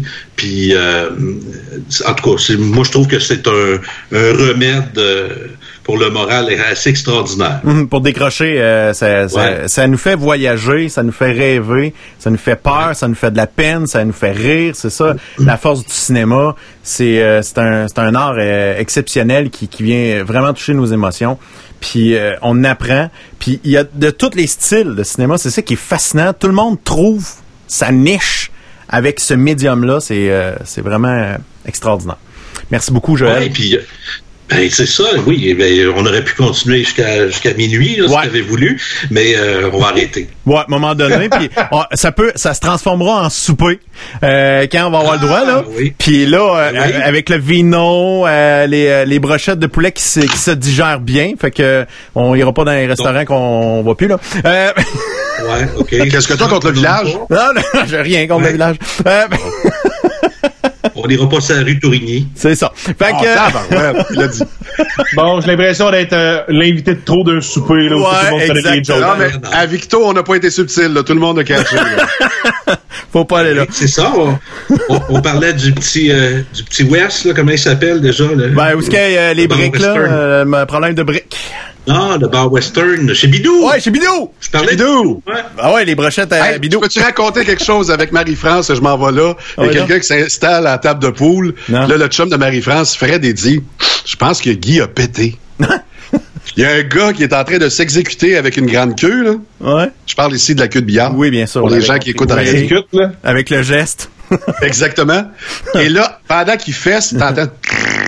Non! Et là, Fred est sûr que c'est moi qui a pété. Fait qu'il dit à Marie-France Regarde, euh, on s'en va dessus parce que là, Guy a pété. Fait que là, Marie-France, elle, elle s'approche de moi, puis elle fait Chris, pas lui. Alors, finalement, on est sorti parce qu'il a chié dans ses culottes. non! Oh, Chez. Bidou? La dernière fois, la dernière fois que je suis allé chez Bidou, j'ai senti mon expérience. En Ah non, ça c'est Ah, triste, hein, un crime. Il y a Pierre Tremblay qui marque Vive le bon cinéma en salle. Moi, je pense qu'il a tellement raison. Tellement, Pierre. Tellement, tellement, tellement raison. Ah, merci Joël. Hey, salut les gars. Merci de l'invitation. Ben, euh, anytime, s'il y a d'autres choses, s'il y, a- s'il y a quelque chose que tu veux qu'on plug à un moment donné, euh, t'organises euh, de quoi de spectaculaire que tu veux, euh, tu veux que ça se ramasse sur les podcasts les plus hot au monde, ben appelle-nous pas parce qu'on n'est pas si hot que ça. Non, on Mais euh, c'est, de- c'est de- ça va devenir, ça va devenir hot à un moment donné. C'est ça. Work in progress. c'est un working progress. Salut tout le monde. Salut Ben. Salut. C'était Joël Côté, euh, propriétaire euh, du cinéma Le Tapis Rouge au centre-ville de, de Trois-Rivières. À partir du 22 juin, tu vas aller voir tes films que t'aimes dans ce genre de cinéma-là, des indépendants, c'est super. C'est le fun aussi, les cinéplex, ces bébelles-là, là, c'est- si tu veux te croire dans un dans un manège à la ronde. Mais euh, c'est cool, t'échanges, tu parles de cinéma avec le propriétaire en rentrant. Ça, c'est une expérience qui est, qui est le fun, puis qu'il te reconnaît quand t'arrives. Ça, c'est cool aussi. À moins que tu t'en vas voir ta maîtresse, ça, c'est moins le fun. Mais bon, J'ai entendu beaucoup de bien du, euh, du tapis rouge. hein. Tu sais, moi, ma famille vient de Trois-Rivières, puis euh, depuis que c'est ouvert, j'ai entendu beaucoup de bien. Puis c'est drôle parce que je l'écoute parler, puis j'avais le rêve, moi aussi, de m'acheter une salle de cinéma quand j'étais plus jeune. Ma vie a pris une autre direction, là, mais de l'entendre parler, puis de triper sur la projection, puis comment ça fonctionne, là, euh, ça me donne le goût d'aller faire un tour. Mais pour de vrai, Joël, depuis, je- depuis que je le connais, il nous parle de cinéma. Puis tu sais, euh, on, a, on arrivait justement quand il a déménagé à Asbestos, c'est s'est installé de quoi? Dans son sol avec des affiches, euh, justement des rouleaux de fil. Puis il a, il a racheté la machine à popcorn de Monsieur Carrier. Tu sais, Ça te donne une idée. C'est lui qui l'a. Ben ouais. C'est une machine Je de guerre. pas. Ça lui a coûté une beurrée juste faire poser le courant. Fait Ah que, fait que c'est incroyable. Fait que là, regarde, ça paraît pas, là, mais, ils sont encore en train de nous écouter, hein. Allô? Allô? OK, bye, là. Je voulais voir si on disait des, des affaires pas fines sur eux autres. Hey, c'est drôle, sa blonde, je l'ai vu à TV dans un reportage l'autre jour. ah oui! Ouais. Euh, c'était- pour un organisme, hein? À travers dans un organisme. euh, C'était quoi donc? Ben, Joël, il dirait, mais il est plus là, hein? Non, c'est je le flusher. ben, tu sais, à un moment donné, il faut qu'il avance ce show-là. C'est ça comme ça. Hey, euh, je peux-tu faire des félicitations? Il y a un membre de ma famille qui est honorable maintenant. Il y a Marilou qui a gagné un prix euh, pour le gala euh, euh, Vicas pour euh, le sport. Elle faisait partie de l'équipe de volleyball et la joueuse la plus utile de son équipe dans Atome Féminin Division 3. Fait que euh, on était bien content. On était bien content. On était fiers. On était fiers dans la famille, là, sérieusement, on s'est dit Ah, on n'aura pas de Guimassé. Elle tiendra pas de son père. Exactement. non, mais je suis fier de toi parce qu'effectivement, tu as plus de capacité que moi, plus utile. Oui. Elle se défonce donc. Ouais, ouais, bonne. Pour de vrai, crinquée, euh, c'est le fun. Puis Charlie aussi, elle, elle- était dans une équipe de volley, elle n'a pas gagné de prix, mais euh, moi, j'ai vu ces, ces petites filles-là, ben, ils sont rendues grandes, je suis obligé de dire des grandes filles. Mais grandes filles, euh, développer leur euh, esprit d'équipe, leur relation avec les collègues euh, dans, dans l'équipe, c'est vraiment le fun. Leur initiative pour faire le ménage de leur chambre, on passe des messages. Ouais, va, va pas jusque-là, là. Ça, ça va bien, tu sais. Ah, les gars. Fait que, euh, c'est ça. Euh, j'ai, j'ai plein de sujets à jaser, mais là, faut, faut y aller. Euh, vous avez travaillé fort, les gars, pour me préparer du contenu. Euh, François, euh, qu'est-ce que tu nous as, euh, t'as retenu dans l'actualité et qu'est-ce que tu as retenu euh, dans les points de presse depuis qu'on s'est parlé euh, lundi de la semaine dernière? Ben, point de presse, je vais commencer avec euh, ce qui s'est passé aujourd'hui. Là, il y a, si on, si on y va à pas de tortue là, dans les points de presse dernièrement. Euh, rapidement, aujourd'hui au fédéral, Justin Trudeau a lancé officiellement le programme d'achat des aliments excédentaires. Je trouve que c'est une bonne initiative parce qu'il y a beaucoup de fermiers, euh, d'agriculteurs en général, qui se ramassent avec une production trop grande, puis sont obligés de jeter parce que les restaurants, et les hôtels sont fermés. Donc, on ouvre aujourd'hui les inscriptions pour être capable de se débarrasser du matériel qu'on a en trop pour que ça aille dans des communautés qui sont euh, euh, des, des communautés, des communautés, oui, qui sont dans le besoin. Au niveau provincial, c'est le talk of the town aujourd'hui. La distanciation sociale qui diminue. Wow! Ouais, ouais, ouais, ouais, ouais. Wow, wow, wow! On, on passe, en fait, ça dépend des, euh, des situations. Et, et suivez-moi, parce que c'est pas très compliqué, mais il y a quand même des, euh, des nuances à mettre. De façon générale, la distanciation sociale de 2 mètres reste. Donc, si vous êtes dans une file d'attente, vous êtes à l'épicerie, vous êtes dans un endroit où vous êtes euh, entouré d'inconnus et que euh, tout le monde se déplace et tout le monde parle, eh bien, la distanciation, la distanciation sociale reste à 2 mètres. Par contre, du moment qu'on s'installe à un endroit où les gens sont immobiles et essentiellement silencieux, les exemples les plus évidents, une salle de cinéma, une salle de spectacle, une salle de classe à l'université ou une salle de classe au cégep, eh bien, à ce moment-là, la distanciation sociale descend à 1 mètre 5 parce que, parce qu'il y a, vu qu'il y a moins de paroles, il y a moins de gouttelettes dans l'air et vu qu'il y a moins de déplacements, il y a moins de chances d'être contaminé. Donc, c'est, euh, c'est dans ces situations-là que la distanciation diminue. Et pour les enfants de 16 ans et moins, cette distanciation-là descend à 1 mètre entre eux parce que euh, les études tendent à prouver que la contamination entre les enfants et d'enfants à adultes, c'est beaucoup moins dangereux, beaucoup moins nocif. Et euh, à un mètre, ben il y a essentiellement aucun danger ou à peu près entre les enfants. Par contre, entre les enfants et les adultes, dans le cas d'une classe au primaire, par exemple, eh ben, il faut que les adultes respectent quand même un 2 mètres de distance avec les enfants euh, pour des raisons qui seront pour des raisons de, de, de, sécurité évidemment, mais cette distanciation-là pourrait descendre éventuellement. On a ouvert la porte à euh, une modification, entre autres dans le cas des garderies. Mais on a, on a dit que ce serait, ça serait annoncé plus tard. Donc, euh, deux mètres pour tout le monde, sauf dans une salle assis, un mètre cinq. Les enfants, un mètre. Et si vous rencontrez un alligator, on vous recommande un 5-6 mètres. Ça, c'est toujours loin. Idéalement, une clôture aussi entre vous et l'alligator. Pas fou. euh, dans les, parmi les nouvelles qui m'ont marqué cette semaine, euh, on a parlé beaucoup d'une deuxième vague euh, et de la possibilité d'avoir une deuxième vague un peu partout dans le monde. Eh bien, pour l'instant, ça semble être le cas en Chine, un peu partout, mais surtout Pékin. Et je fais une parenthèse ici. Pour que la Chine dise qu'il y a des nouveaux cas de coronavirus, c'est soit qu'ils ont de la pression à l'international, soit qu'ils sont rendus qu'ils n'ont pas le choix de le dire. Mais pour l'instant, on a eu un, re un, rebond hier des cas de COVID-19. On a eu 57 nouveaux cas confirmés en 24 heures à Pékin, euh, dont 36 qui sont liés à un gros marché. Donc des gens qui euh, se sont mélangés puis qui se sont partagés la, patente. Donc euh, il y a 11 zones résidentielles proches du marché, du marché en question qui ont été placées en confinement, 24 centres de tests ouverts et 10 000 personnes ont suivi des tests et on veut faire passer un test à 46 000 personnes dans la zone pour s'assurer que euh, ça soit contenu. 46 000, c'est beaucoup en très peu de temps. Oui, en espérant que tous ces tests seront fiables. On a-tu peur? Tu penses que ça reparte de la chaîne une autre fois? Et qu'ils veulent pas, hein? Et ça serait-tu le bout de la boîte? Ça, là, là le complot marcherait. là, là, siffleux. Ouais. Euh, parlant toujours de coronavirus, il y a une étude, euh, comment on dit, un échantillon non probabiliste, donc on peut pas établir de marge d'erreur. Mais il y a quand même 1523 Canadiens qui ont répondu à un sondage qui demandait essentiellement si on, si on sort un vaccin contre le coronavirus, allez-vous vous faire piquer? Il y a un Québécois sur cinq qui dit non. Mm -mm.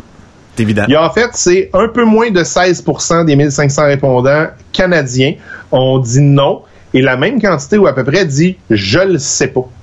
Ce qui veut dire que, total tout, il y a à peu près juste 65% des Québécois canadiens qui, parce que les chiffres sont à peu près les mêmes, là, peu importe si on y va au Québec ou au Canada.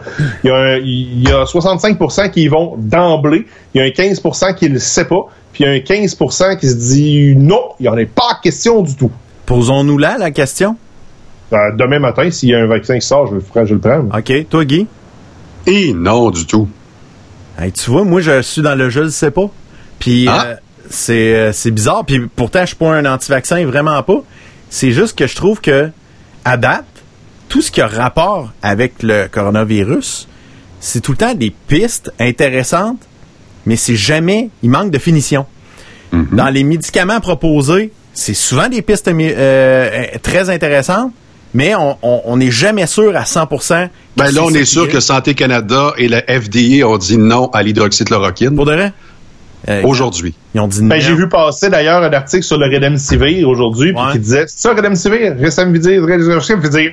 Redemsivir. Euh, et, euh, Redemsivir. et on disait que oui, Mais- c'est un peu meilleur que le placebo, mais ça tombe dans la marge d'erreur statistique. Fait que rendu là, tu sais, je suis pas contre les, les médications. Moi, moi, je veux pas servir de cobaye. Mais si on m'arrive en me disant, il est testé, il est prouvé, Ah, il est aussi. fonctionnel, Là, t'as peur. là, là, j'embarque. Là. Mais moi, il est là le problème. C'est parce que euh, quand je lis qu'il y a même des tests qui sont qui tombent des faux positifs puis des faux négatifs, là je fais tabarouette là, on n'est pas sorti du bois. Fait que comment qu'on va savoir à 100% que le virus va être euh, pas le virus, le vaccin va être fiable en si peu de temps? Tu sais, moi, les, les vaccins contre la rougeole, tu sais, qui ont été prouvés, éprouvés, puis que ça marche, là. On le sait que ça marche, là. Puis que, oui, malheureusement, des fois, il y a des, il y a, y a certaines personnes qui réagissent mal au vaccin, puis il y a des problèmes. Je comprends. les- Un cas sur un million, là. un cas sur un million, mais tu sais, je comprends les gens qui sont anti-vaccins, que quand ça a touché leur famille puis tout, euh, je, je comprends tout ça. Mais on parle, c'est des cas, c'est vraiment. Mais là, on parle de vacciner une population mondiale rapidement pour enrayer ce- cette pandémie-là. Et c'est plate. Je trouve que les tests seront pas assez solides. C'est pour ça que j'ai- j'hésite à dire oui aveuglément. Ça, besoin. ça- ça reste l'espèce de balance entre on veut faire du bien à tout le monde parce qu'on l'a vu, ça a marché avec la polio, entre autres. là. Dire, on a éradiqué, on en a éradiqué des maladies à travers vrai. le monde avec de la vaccination massive. Mais là, À quelle vitesse? mais non seulement ça, mais c'est parce qu'on on n'a pas affaire aux mêmes souches de virus, de, de maladies. Tu sais, c'est pas le premier coronavirus qui attaque l'humanité. là. Non. C'est le septième répertorié, si je me trompe pas. Puis jusqu'à date, on n'a aucune raison de croire qu'un vaccin serait efficace pendant plus que 24 mois, parce que les, les deux derniers coronavirus sont disparus d'eux-mêmes, euh, le SRAS puis MERS, puis les trois ou quatre autres c'est le rhume qu'on a habituellement, puis on n'a pas travaillé tant que ça pour trouver des vaccins parce que c'est bénin comme maladie. Puis en plus de ça, ben l'immunité naturelle c'est 18 à 24 mois. Fait que là c'est- le questionnement de pour la première fois de l'histoire de l'humanité, puis c'est même c'est littéralement ça. Pour la première fois de l'histoire de l'humanité, on se bat contre un coronavirus. Euh, Il n'y a jamais eu autant d'efforts qui ont été mis pour trouver le vaccin. Mais encore là, on ne sait même pas si ce sera possible de trouver un vaccin contre Est-ce qu'il va changer? C'est ça, le virus, est-ce qu'il va se transformer euh, dans les euh, dans les six prochains mois, dans, dans- dans la prochaine année? On ne C'est sait ça. pas. Mais c'est il y a une chose, c'est sûr, j'ai l'impression, c'est que la société va va vivre avec. Là, on n'aura pas le choix. Oui. Puis euh, la façon de, de, de, de se laver les mains maintenant, puis de rentrer dans le commerce, j'ai l'impression qu'on en a pour un bout à, à vivre ça comme ça. Mais ce que je pense que qui va arriver éventuellement, c'est qu'on va s'habituer, on va, tu sais, de façon générale dans la population, on va baisser nos, on va revenir à nos habitudes qu'on avait avant quand on va arriver avec devant le fait accompli que ben le coronavirus, la Covid-19, c'est maintenant une maladie comme les autres. C'est ça. Euh, Puis là où on va là où on va avoir passé à travers, ça va être le fait que tout le monde ne soit pas tombé malade en même temps. Puis à un moment donné, ben, tu sais, t'as la première vague où tout le monde l'a vraiment tout en même temps. Après ça, t'as peut-être une deuxième vague qui va y aller par région. Après ça, t'auras une troisième vague qui sera super diffuse, mais qu'il va y avoir quelques cas de maladie peut-être à, à l'hiver prochain. Puis après ça, quand tu vas tomber quatrième, cinquième, sixième vague, là, ça va devenir comme la grippe. C'est-à-dire, ça va se promener partout dans la population, puis on va l'attraper éventuellement un jour, puis on va avoir réussi à ultimement éviter de, euh, de surcharger les hôpitaux en début de pandémie. Moi, c'est ce que je pense qui va arriver. Je suis zéro scientifique, je suis zéro... euh, mach- mais, mais, mais, Ta logique a, su, a fait ça.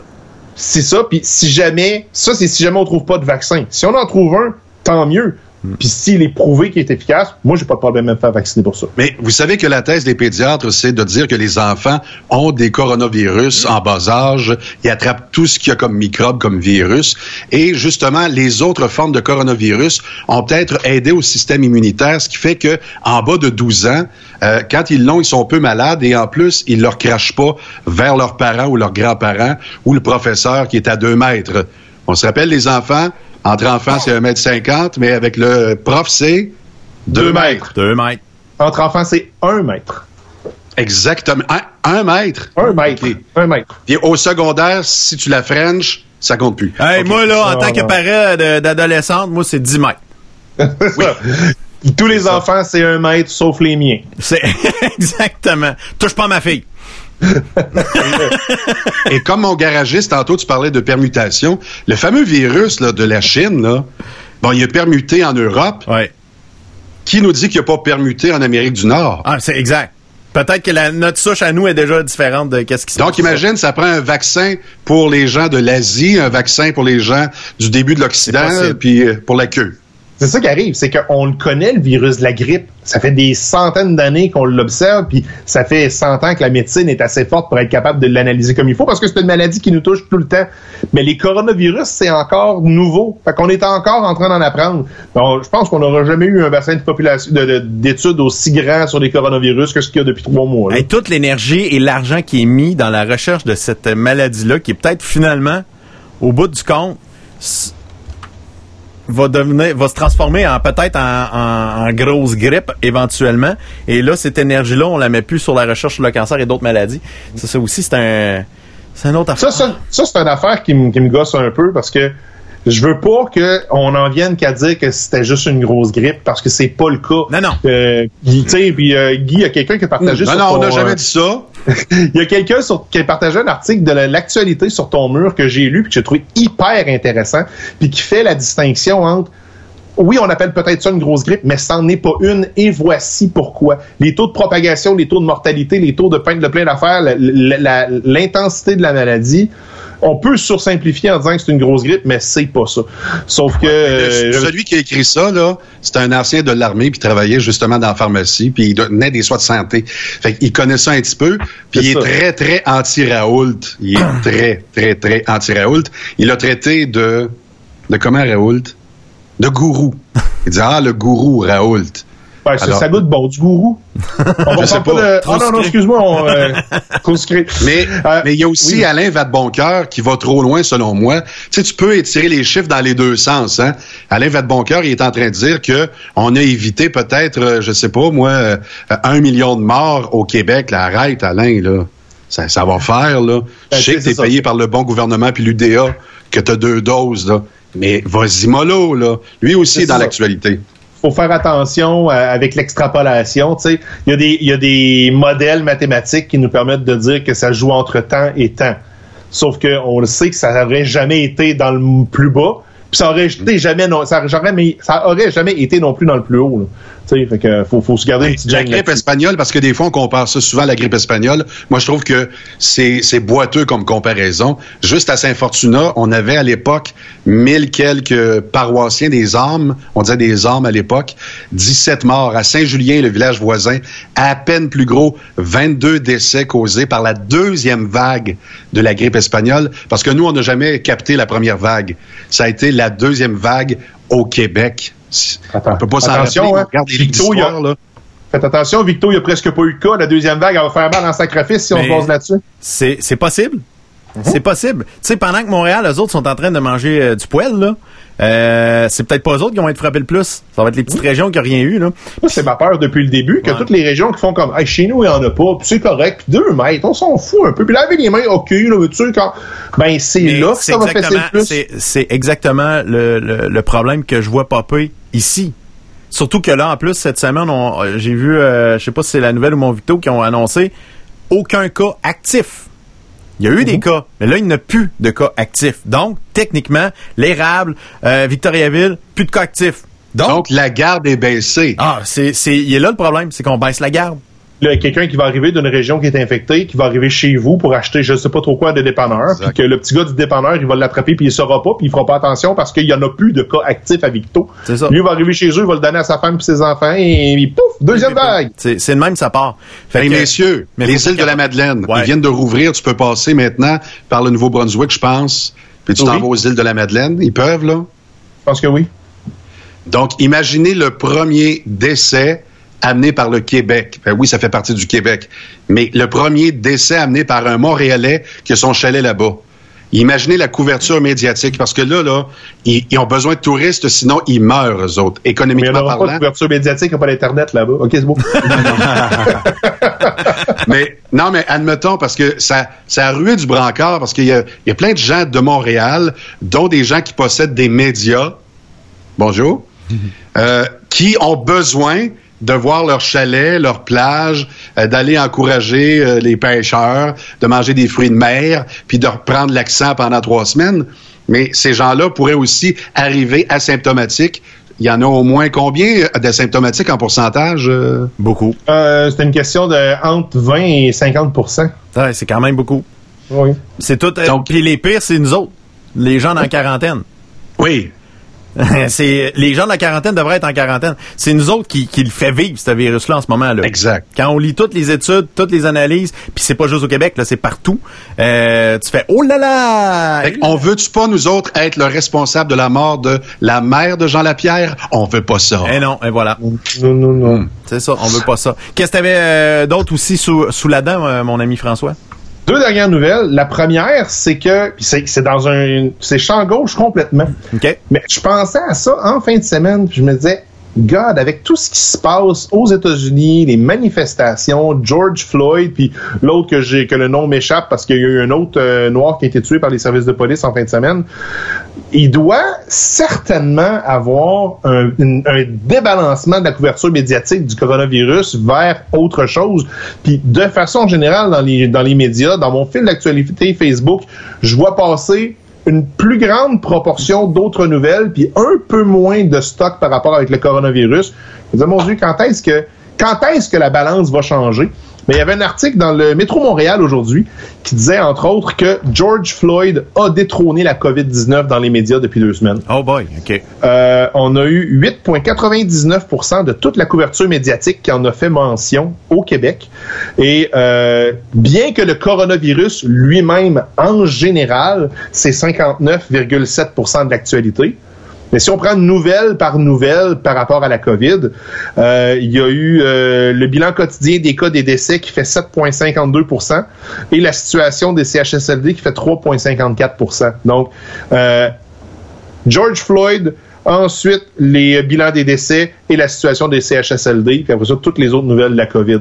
Mais ça veut dire aussi que on commence à être essoufflé de parler de la COVID. Mais- ça, je pense qu'on le sait puis qu'on le sent là. Puis Ah nous trois particulièrement, on est dans les médias puis On suit la nouvelle, on est tanné, oui.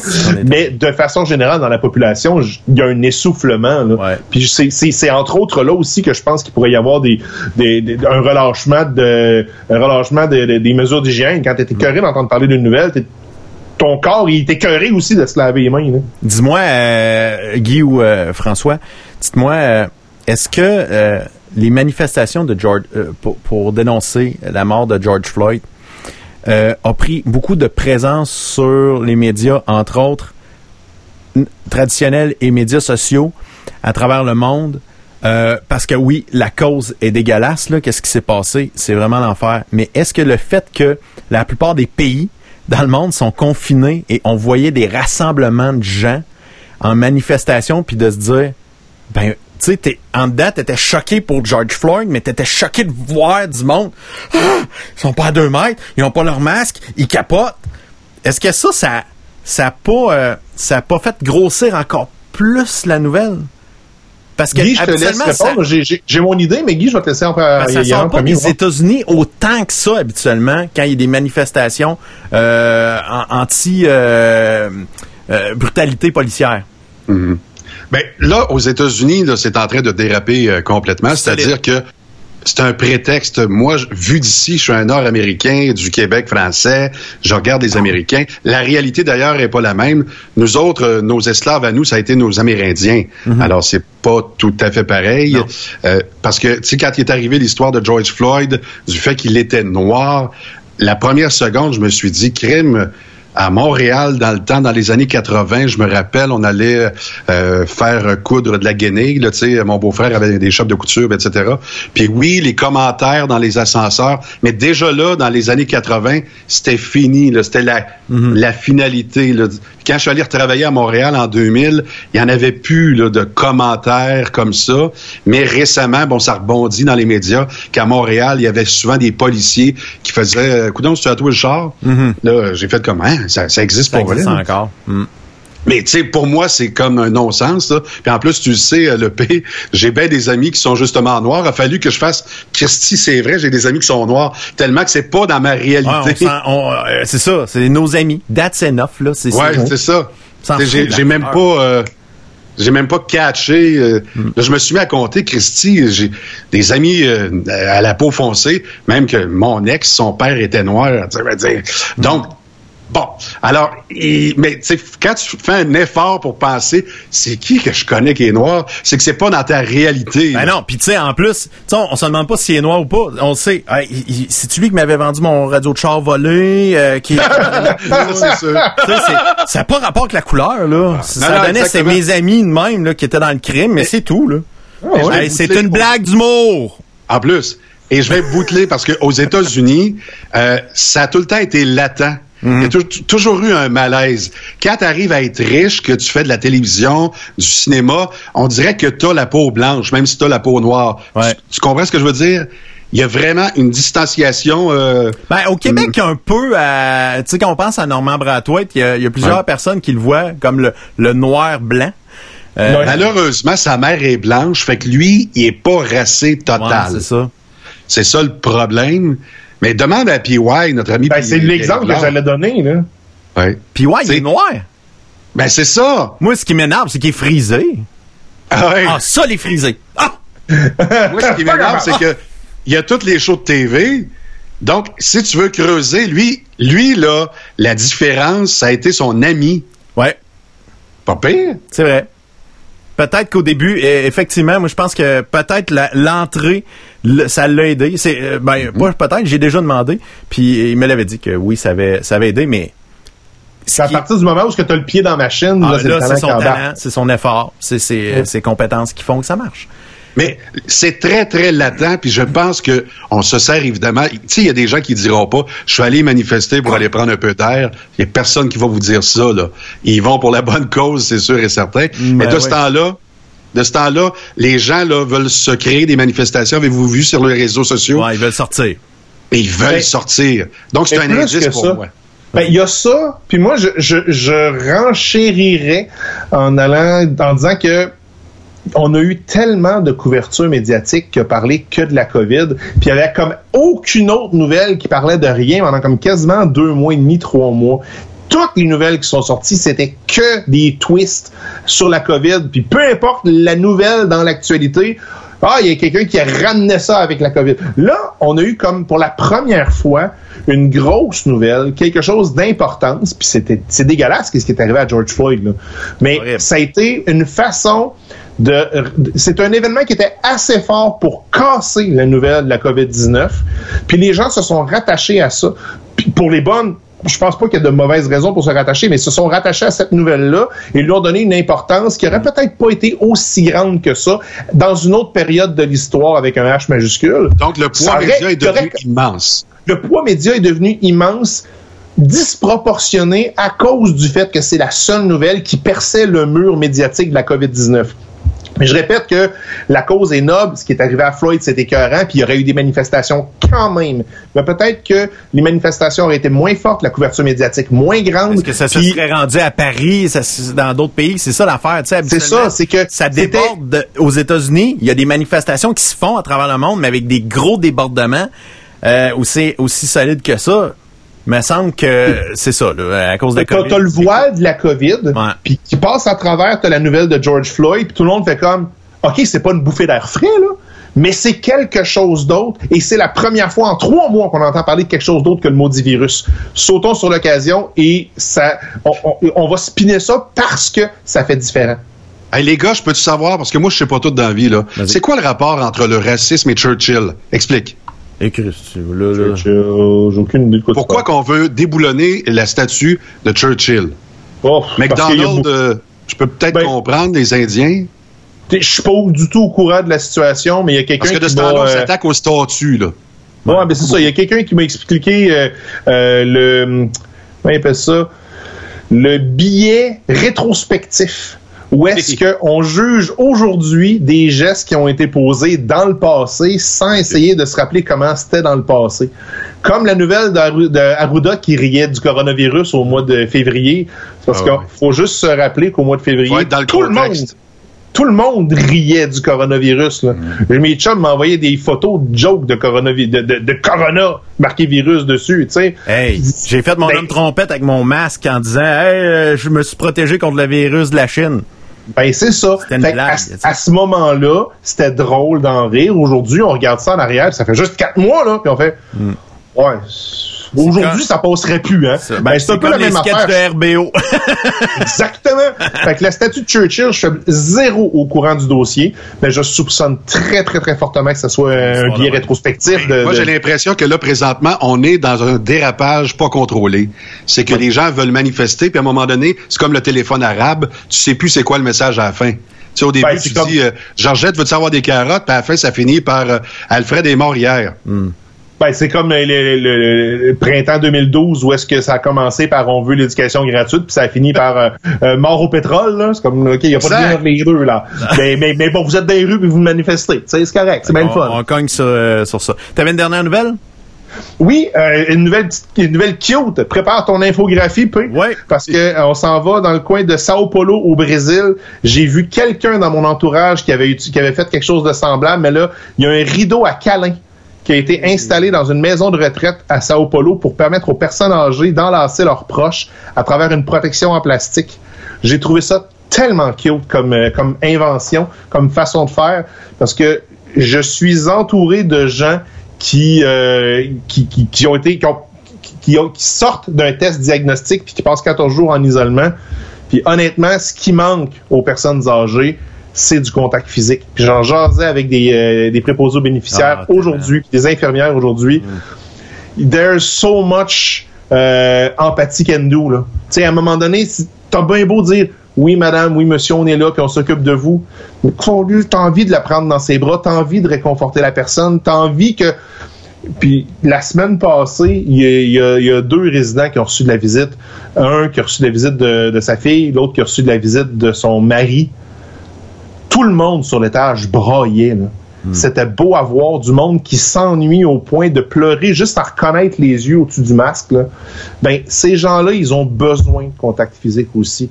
Puis je suis convaincu que Guy, que le P aussi, on est tous comme ça.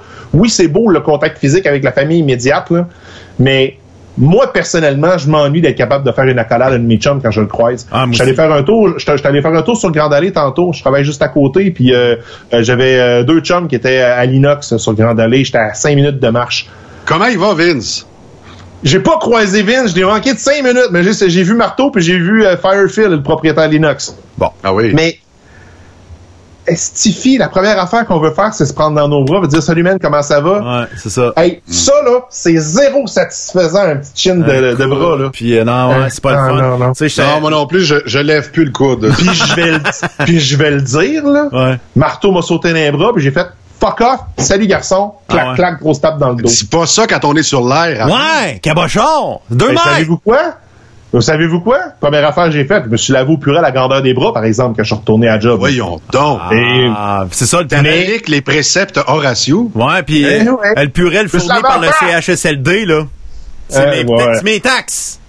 Ouais, ben il est fort en bâtard. Ah D'après moi, là, d'après moi, tes taxes, là, ils sont très élevés, garçon. T'aurais dû prendre une gorge. Oui, mais ça comme ça. Mais en fin de semaine, je faisais un tour de, de Spider. J'étais allé voir euh, ma tante Nicole puis mon oncle. euh, voyons, je faut pas, euh, je vais pas. Euh, Jacques, Nicole et Jacques, euh, ils ont, euh, ils sont passés 70 ans. Euh, euh, ça fait deux fois que je vais les voir, puis on jase euh, dans le cadre de porte. Puis tu sais, à la fin, avant de partir, j'ai juste dit, j'ai-tu hâte de te faire un câlin? Parce que moi, moi mes tantes, c'est mes vraies tantes naturelles, dans le sens les, les euh, de, de ma mère euh, biologique, là. Euh, ils sont encore en vie, puis ils sont très proches. Moi, j'ai- je les adore. C'est des personnes que j'aime beaucoup. Puis quand je les vois, moi, c'est- ma colle, tu sais. Et même moi, je trouve ça dur. Eux autres, ils ont hâte en tabarouette, eux autres aussi.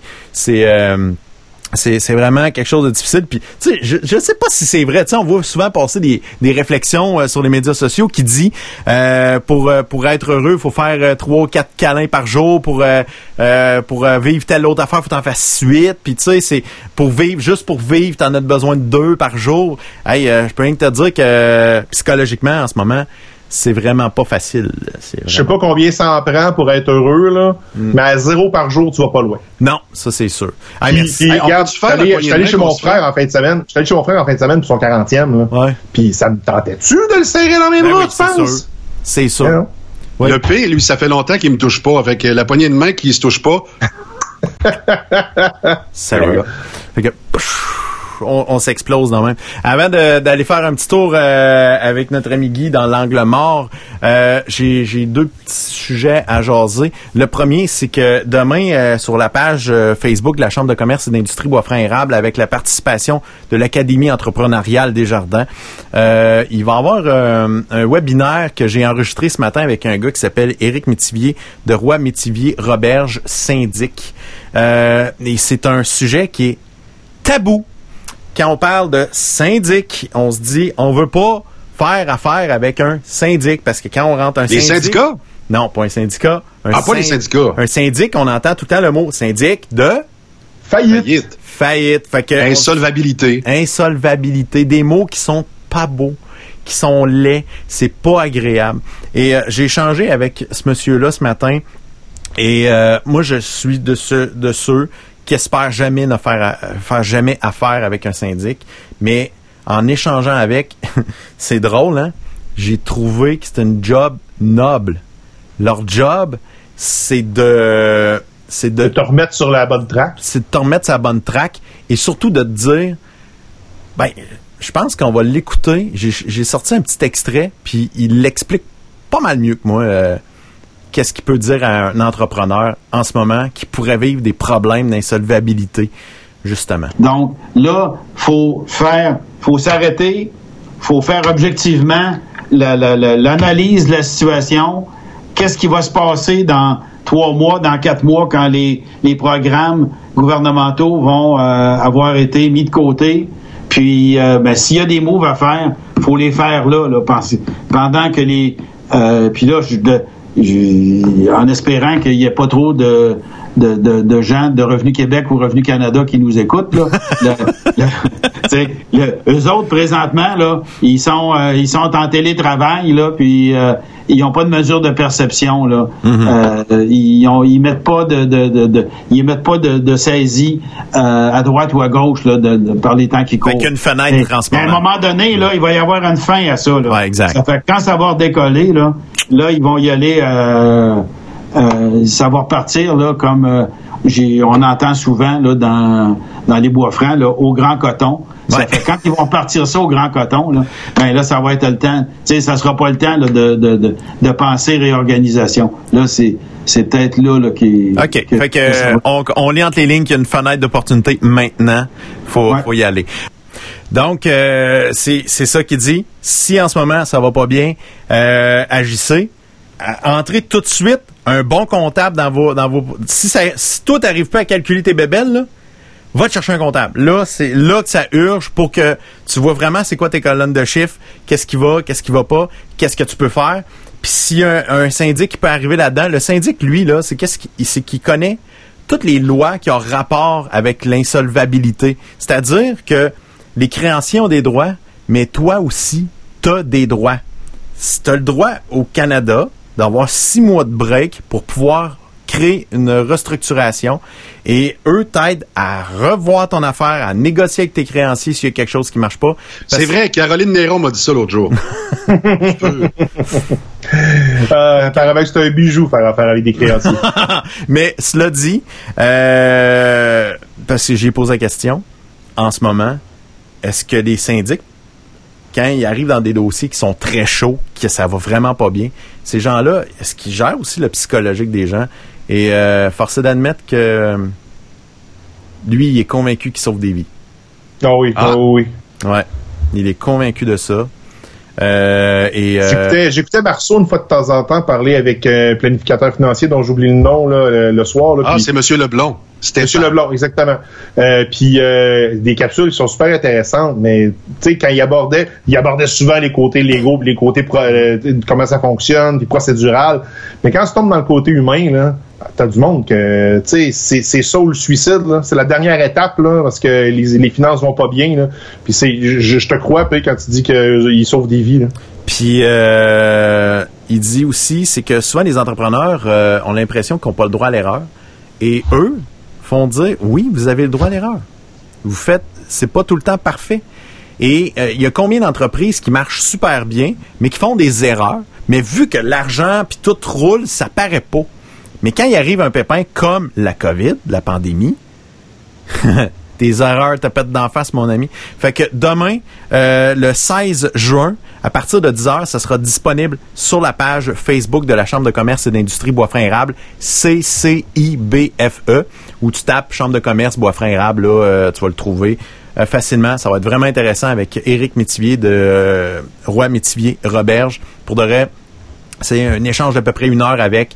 Et on parle de plusieurs sujets euh, et on, on- on espère que ça va euh, vous permettre de, de vous en sortir si vous vivez des problèmes en ce moment. Et un, un des signaux d'alarme que tu peux, un des signaux d'a- d'alarme que tu peux euh, sentir, savoir si tu as besoin peut-être d'aide d'un comptable, d'un syndic ou les deux, euh, c'est que si tu, tu regardes ton budget, tu enlèves les programmes d'aide en ce moment, puis là tu fais oh là là, si ça marche plus en enlevant les programmes, ça veut dire que ta base là, elle, elle tient pas. Puis si t'es pas capable de payer tes taxes euh, puis tes DAS, là ça va pas. Fait que euh, c'est c'est des. La misère à dormir aussi, c'est un bon indicateur. Ouais, ça habituellement euh, Ça ment pas, hein? ça ment Hmm. pas.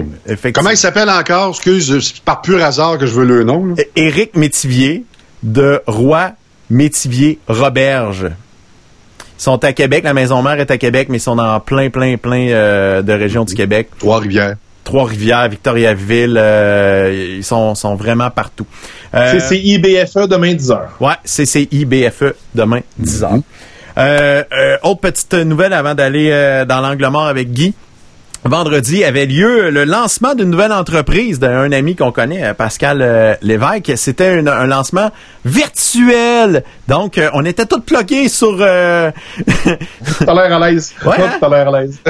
J'essayais de faire un sourire louche. Euh, donc, euh, c'était un lancement virtuel sur Zoom avec plein de monde. Toute la communauté d'affaires était là. Alain Reyes était là. Il y avait Stéphanie Allard, directrice euh, cute. générale de... Ouais, celle-là est belle, mais l'autre photo d'avant, c'était pas Euh, la présidente de la Chambre, Geneviève, était là. Allô, Geneviève. Euh, Il y a Pascal Lévesque, évidemment, c'est lui qui lançait euh, son entreprise qui s'appelle Monsieur Mariage. En fait, il, il veut vendre des accessoires pour euh, les, euh, les, les futurs mariés, mais euh, beaucoup d'accessoires pour les mariés et pas nécessairement les robes de, de mariés, parce que souvent euh, Pour les messieurs. pour les messieurs, c'est pas euh, super évident de trouver des trucs.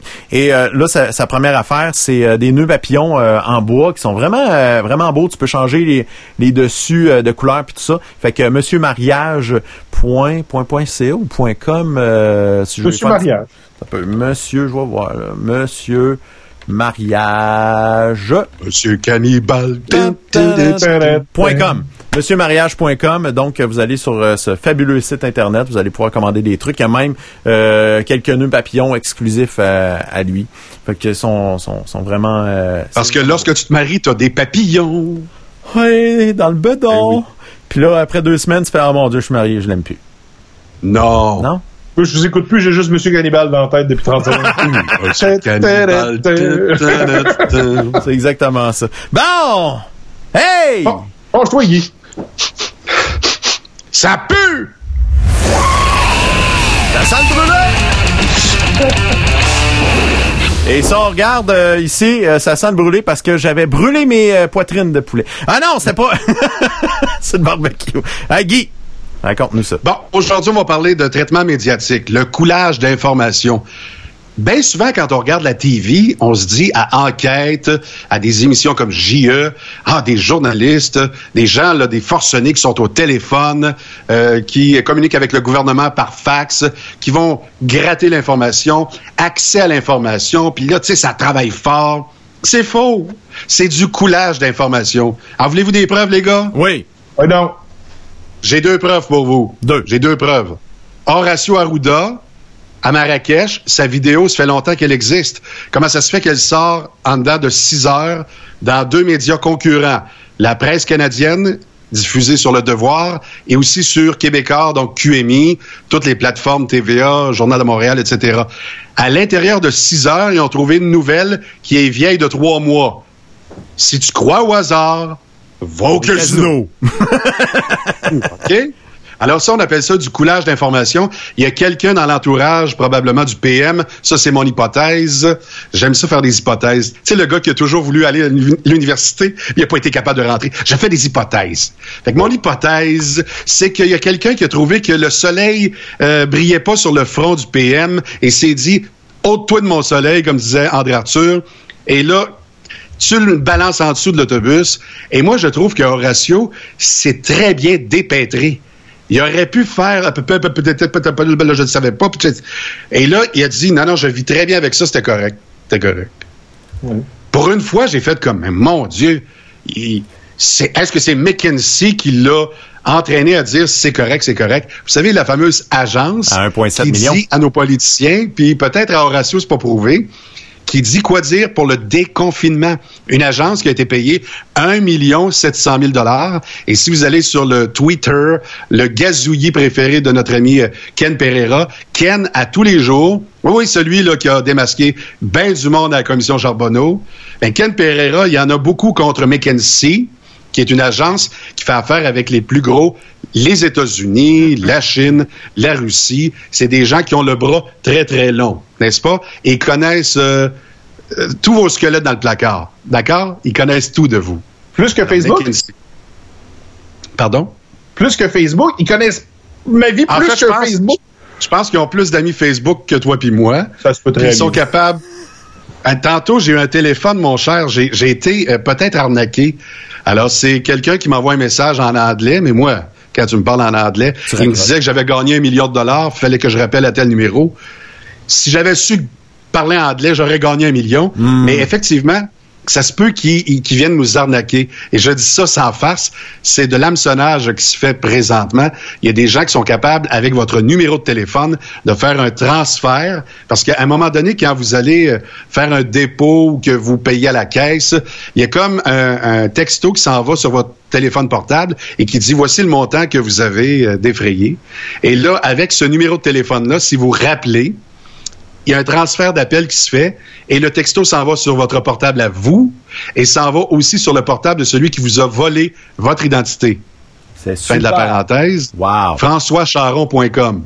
FrançoisCharron.com, il est idéal.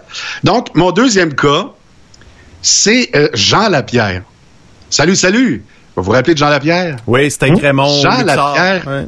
avait le don de faire ce que les complotistes font aujourd'hui, c'est-à-dire dire une petite affaire, mais pas terminer l'histoire. Alors, il disait à Mario Dumont ou à Paul Arcan des choses que tu comprenais pas trop, que tu disais, il s'en va où? Puis là, il y avait plein d'images. Il disait qu'un tel politicien était tellement content qu'il avait l'air du chien qui se branle la queue dans la boîte du pick-up. Fait puis il faisait beaucoup rire. Mais sur le coup, quand, quand tu t'en vas sur YouTube et tu tapes Faux rire, Jean Lapierre, Mario Dumont, puis que tu tombes sur le pont Champlain et que dans la deuxième partie de la vidéo, il parle de André Boitelaire et qui dit Grâce à moi, et c'est tellement vrai, Jean Lapierre a à dire à tous les jours dans l'émission de Mario Dumont, je pense qu'il est temps que André Boitelaire, qui était euh, représentant du Québec à New York, donc euh, avec un gros penthouse, avec un gros compte de dépenses, il l'a fait démissionner faut le faire. À coup de, il devrait s'en venir au Québec, puis euh, il me semble qu'il serait mieux ici. Là, tu te dis, comment ça se fait qu'un commentateur politique commence à dire qu'André Boitler a plus d'affaires aux États-Unis pour nous représenter à la Maison du Québec? Surtout euh, qu'André Boitler n'est plus dans l'actualité tant que ça depuis à ce moment-là. C'est ça, ouais. Et à ce moment-là, non, il est très loin du PQ. Il a, il a été évidemment à la tête du PQ. Je me demandais à l'époque comment il faisait pour faire entrer les jeunes au PQ. On l'a su dans l'actualité. C'est violent. Faire entrer un jeune au PQ, c'est vraiment violent. C'est les menottes, c'est envoyer par là, puis fais encore, puis toi tu le fais à ma place, puis il a Pas lui qui est rentré dans les jeunes du PQ? Non, Je suis pas- pas sûr. Là. Alors, euh, merci. Fait que là, on, on sait que ça sort actuellement, mais à l'époque, il l'avait dit. Et si vous allez sur le Facebook, euh, non, c'est plus sur Facebook, YouTube, allez taper Fou rire Jean Lapierre, Mario Dumont. Fou rire, hein? Pas fou rire. Fou rire. Pas Fou rire, Fou, fou rire, Fou rire? Fou rire. Un rire. Fou rire! Ha ha ha! OK, j'étais sûr Ah, ah. qu'il fourrait. Alors, faux rire, le faux rire. Donc, de notre ami André Boitler qui se fait euh, vraiment pistonner en ondes. C'est drôle parce que là, ils ont trouvé un poste de délégué, mais à la Bay James. Hein? Et là, il part de New York. Il va manger au restaurant La Grenouille, entre autres. C'est, c'est de l'hammer. Et c'est ce que Jean Lapierre dit. Puis là, il commence à rire d'André Boitler. C'est quand même l'ancien chef du PQ, tu sais. Ouais. Mais il, il en met, puis il en met. Puis là, sur le coup, là, écoute, je pesais dans ce temps-là Sans les 198 livres. Ça fait que ça fait quand même assez longtemps. Ça fait longtemps. Non, moi, mon âge, c'est par le poids. On compte les ronds d'un Guy comme un arbre. Comme un arbre. tu veux savoir de quoi je vais avoir l'air dans 10 ans? Rajoute 20 livres. Ouais. Alors, c'est, c'est pas compliqué. C'est la joie. Bonne chance. Bonne chance. Fait que mon nom de, d'émission sera Le Gros Show. Salut tout le monde. Ouais. C'était l'angle mort. Avec ton Guy Massy qui m'a envoyé euh, une vidéo qui m'a fait bien rire. Euh, en fait, c'est, tu- peux-tu me l'expliquer? C'est euh, le tweet de euh, Pascal Bérubé. Vas-y donc. euh, sur euh, qui, a, qui a envoyé un petit clin d'œil au euh, c'est le premier ministre qui a envoyé un clin d'œil à Pascal Oui. Bérubé. Euh, Bon, là, là, il faut savoir. Ouais, c'est exactement dans le même thème. OK. OK? C'est que nos amis sont souvent, tu sais, en politique, là, nos amis sont pas derrière. Nos amis sont devant. Ouais. faut se souvenir que François Legault, c'était le pur et dur des péquistes. Quand Bernard Landry l'a vu quitter le PQ et fonder euh, la CAQ, Bernard Landry a été le plus dur envers François Legault. Puis là, on comprenait pas pourquoi. Il l'a même traité d'arriviste Hey boy. en disant, lui, il veut prendre le pouvoir, un point, c'est tout. Et Ça moi qui marché. croyais que... Et moi qui croyais qu'il était là pour la cause, que c'était un caribou. Je sais pas si vous vous rappelez de l'analogie des caribous. Ça, les caribous, ils se tiennent en meute comme ça. Puis S'il y en a un qui décide d'y aller dans le fleuve ou encore dans la baie du Tusson, ben, tous les caribous vont y aller. Bon, fait que c'était le plus pressé des péquistes à faire l'indépendance. Puis aujourd'hui, euh, si tu demandes à François Legault, es-tu pressé de faire la séparation? Il va dire non, non, non, euh, c'est pas le temps. Euh, puis ce sera pas moi qui va la faire, la séparation. C'est assez clair. Il a mis le Québec sur pause. Il a mis son option souverainiste sur pause aussi. Mais regardez, est-ce qu'on l'a ici, Ouais. euh, l'écriture? Ah, regardez. Non. Pascal Bérubé euh, a félicité François Legault pour l'amitié, et etc., etc., euh, parce que François Legault a, dit, c'est pour ça que j'aurais aimé ça avoir l'écriture. J'ai ouais, c'est ça. J'ai la vidéo par exemple. Hum, Vas-y donc. Euh, je veux saluer le chef du troisième groupe de l'opposition. Je sais qu'on a eu des échanges un peu corsés, mais euh, je veux euh, l'assurer de tout mon respect. Beaucoup de respect, puis d'amitié pour lui. Donc, j'espère que la, page est tournée. Puis, je veux pas avoir l'air autoritaire, mais s'il me donne la permission, je vais même cet été aller faire un tour dans le Bas-Saint-Laurent. Donc, on est, on est d'accord. Ce qui me fait dire que ça a toujours été du théâtre, la politique. Nos amis sont en face, nos ennemis sont en arrière. Ceux qui nous donnent des jambettes, c'est ceux qui veulent notre job et surtout au gouvernement. Puis là, aujourd'hui, il a fermé la porte, François Legault, parce que depuis ce matin, dans tous les shows de radio, même les shows qui jouent de la musique, on parle d'un remaniement potentiel. Ben, tantôt, Pierre Bruno, il a fait non. Quoi, mais vous allez remanier vos trios? On entend dire Madame Blais. euh, non. Il a même pris la défense de Madame Blais. Alors, oubliez ça, il n'y en aura pas. euh, euh, je pense que le projet de loi 61 va passer avant un remaniement ministériel. À suivre, un autre dossier qui est très important. Ça, là. Ah! Ça brasse, ça brasse de la marde. Euh, on doit le dire. Ça, dra- ça brasse vraiment de la marde. Une crise persiste au Québec. Personne n'est en mesure de trouver un endroit pour chier. Hey, je vous raconter, euh, je vous raconte une anecdote qui vient de m'arriver. Euh, Je suis sur la route depuis ce matin, depuis 7 ans ce matin. Coansville, Sherbrooke, Mégantic, euh, Saint-Georges-de-Beauce. À mon retour, j'ai besoin d'arrêter de mettre, mettre de l'essence. Fait que j'arrête de mettre de l'essence dans une station d'essence, bien sûr. J'ai envie d'aller aux toilettes, faire un numéro 2. Je fais comme, OK, en tout le long, partout, si j'étais voir les clients, j'avais, j'avais, j'étais capable d'aller à la salle de bain. Mais là, il faut vraiment que j'aille aux toilettes. Fait que je dis, écoute, je vais être shop, je vais faire le plein d'essence, puis je vais venir pour mettre, euh, à la salle de bain. Ben non, toi, je viens de mettre de l'essence, comme ça à me retenir, je rentre en dedans.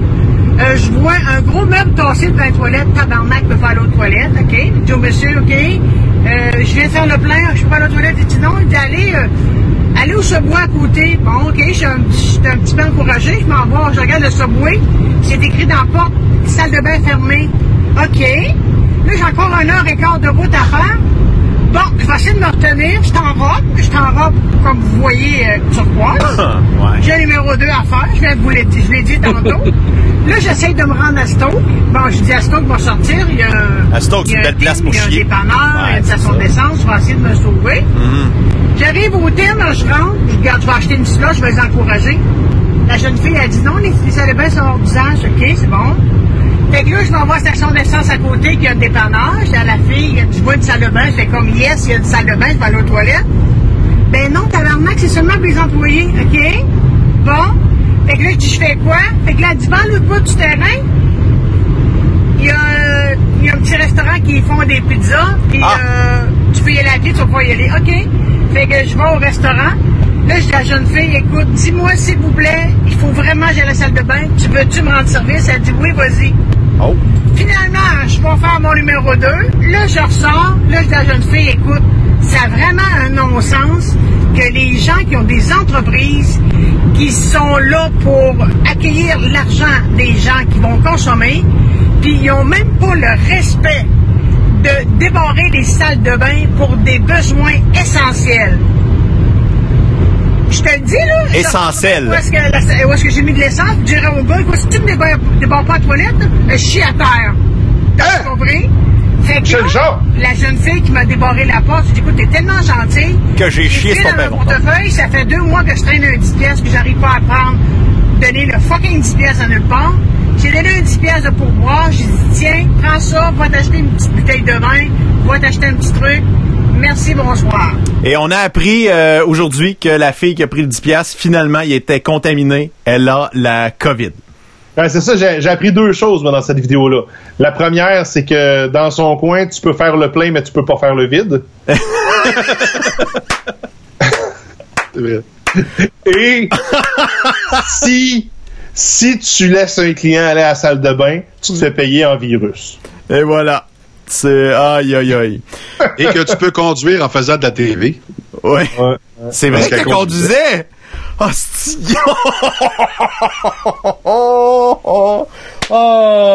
Et ça, c'est sur les Illuminés du Québec.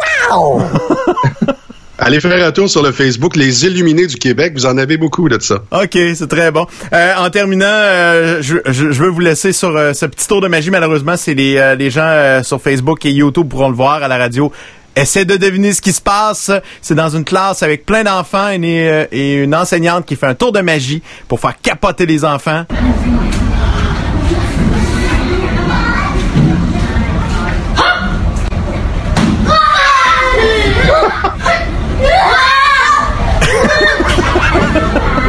Mais tu fais pas ça à tes enfants à cet âge-là.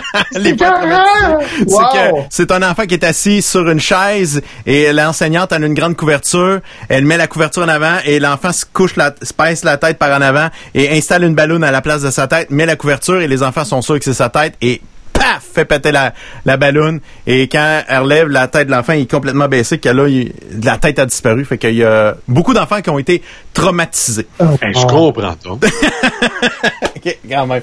Euh, demain, on va euh, recevoir la, la directrice générale de la télévision communautaire des Bois-Francs, euh, ici dans la région de Victoriaville, la- le fameux MaTV qui va être diffusé, qui, qui est diffusé sur le câble et sur Sojotel, entre autres. J'ignore pourquoi. Est-ce que nous allons avoir une annonce demain? Qui sait? Je, je sais pas, j'ai pas entendu rien, je sais pas qu'est-ce qui se passe, euh, j'ai aucune idée. J'ai un problème vous? de satellite. Ah, c'est à vérifier. Donc, euh, demain, 19h, manque pas ça, ici en direct, sur euh, YouTube et Facebook de Parle Parle Georges Georges avec le P et ses copains. Et euh, là-dessus, mes chers amis, je vous dis un énorme merci. Bonne semaine, François. On se reparle lundi prochain. Et mon ami Guy, on se parle demain. Hey, j'ai une idée de cave. Faudrait que tu sois en direct d'une terrasse demain. Hey, je vais m'inviter chez Jérôme Landry et José Morissette. Ah, OK, une terrasse privée, c'est bon. J'avais pensé à une ter- une terrasse commerciale, mais c'est correct. OK, tu veux faire de l'argent? On va aller à l'évasion. Ah non, non, euh, ça peut être euh, plus tard. l'évasion. On va aller à l'évasion, ça c'est ça. L'évasion. Toi puis moi, on va aller faire un tour à l'évasion. C'est sûr, sûr, sûr cette semaine. là. Fait que le complexe évasion en plein cœur du centre-ville de Victoriaville, coin Notre-Dame et euh, Bois-Franc. Super, la, la plus belle terrasse au monde. Je dis ça comme ça. Moi, je suis pas le genre de gars achetable à, met- à mettre de la pub partout. Je ne suis pas là-dedans. Je veux saluer mes amis du gros bocage que je suis allé faire un tour en fin de semaine. J'ai arrêté en Spider les voir. C'était la vente, euh, pas sous la tente. Habituellement, en juin, c'est la vente sous la tente. Et là, c'était la vente. Lave-toi les mains, mon tabarnouche. Et, mais, des bons prix. 5000 dollars d'arabais sur certains modèles sélectionnés et du 0% sur 84 mois. Mais voyons. Jamais vu. C'est du jamais vu. C'est du jamais vu. Je dis ça comme ça. OK, bye. Bye. Parle, parle, change, avec le.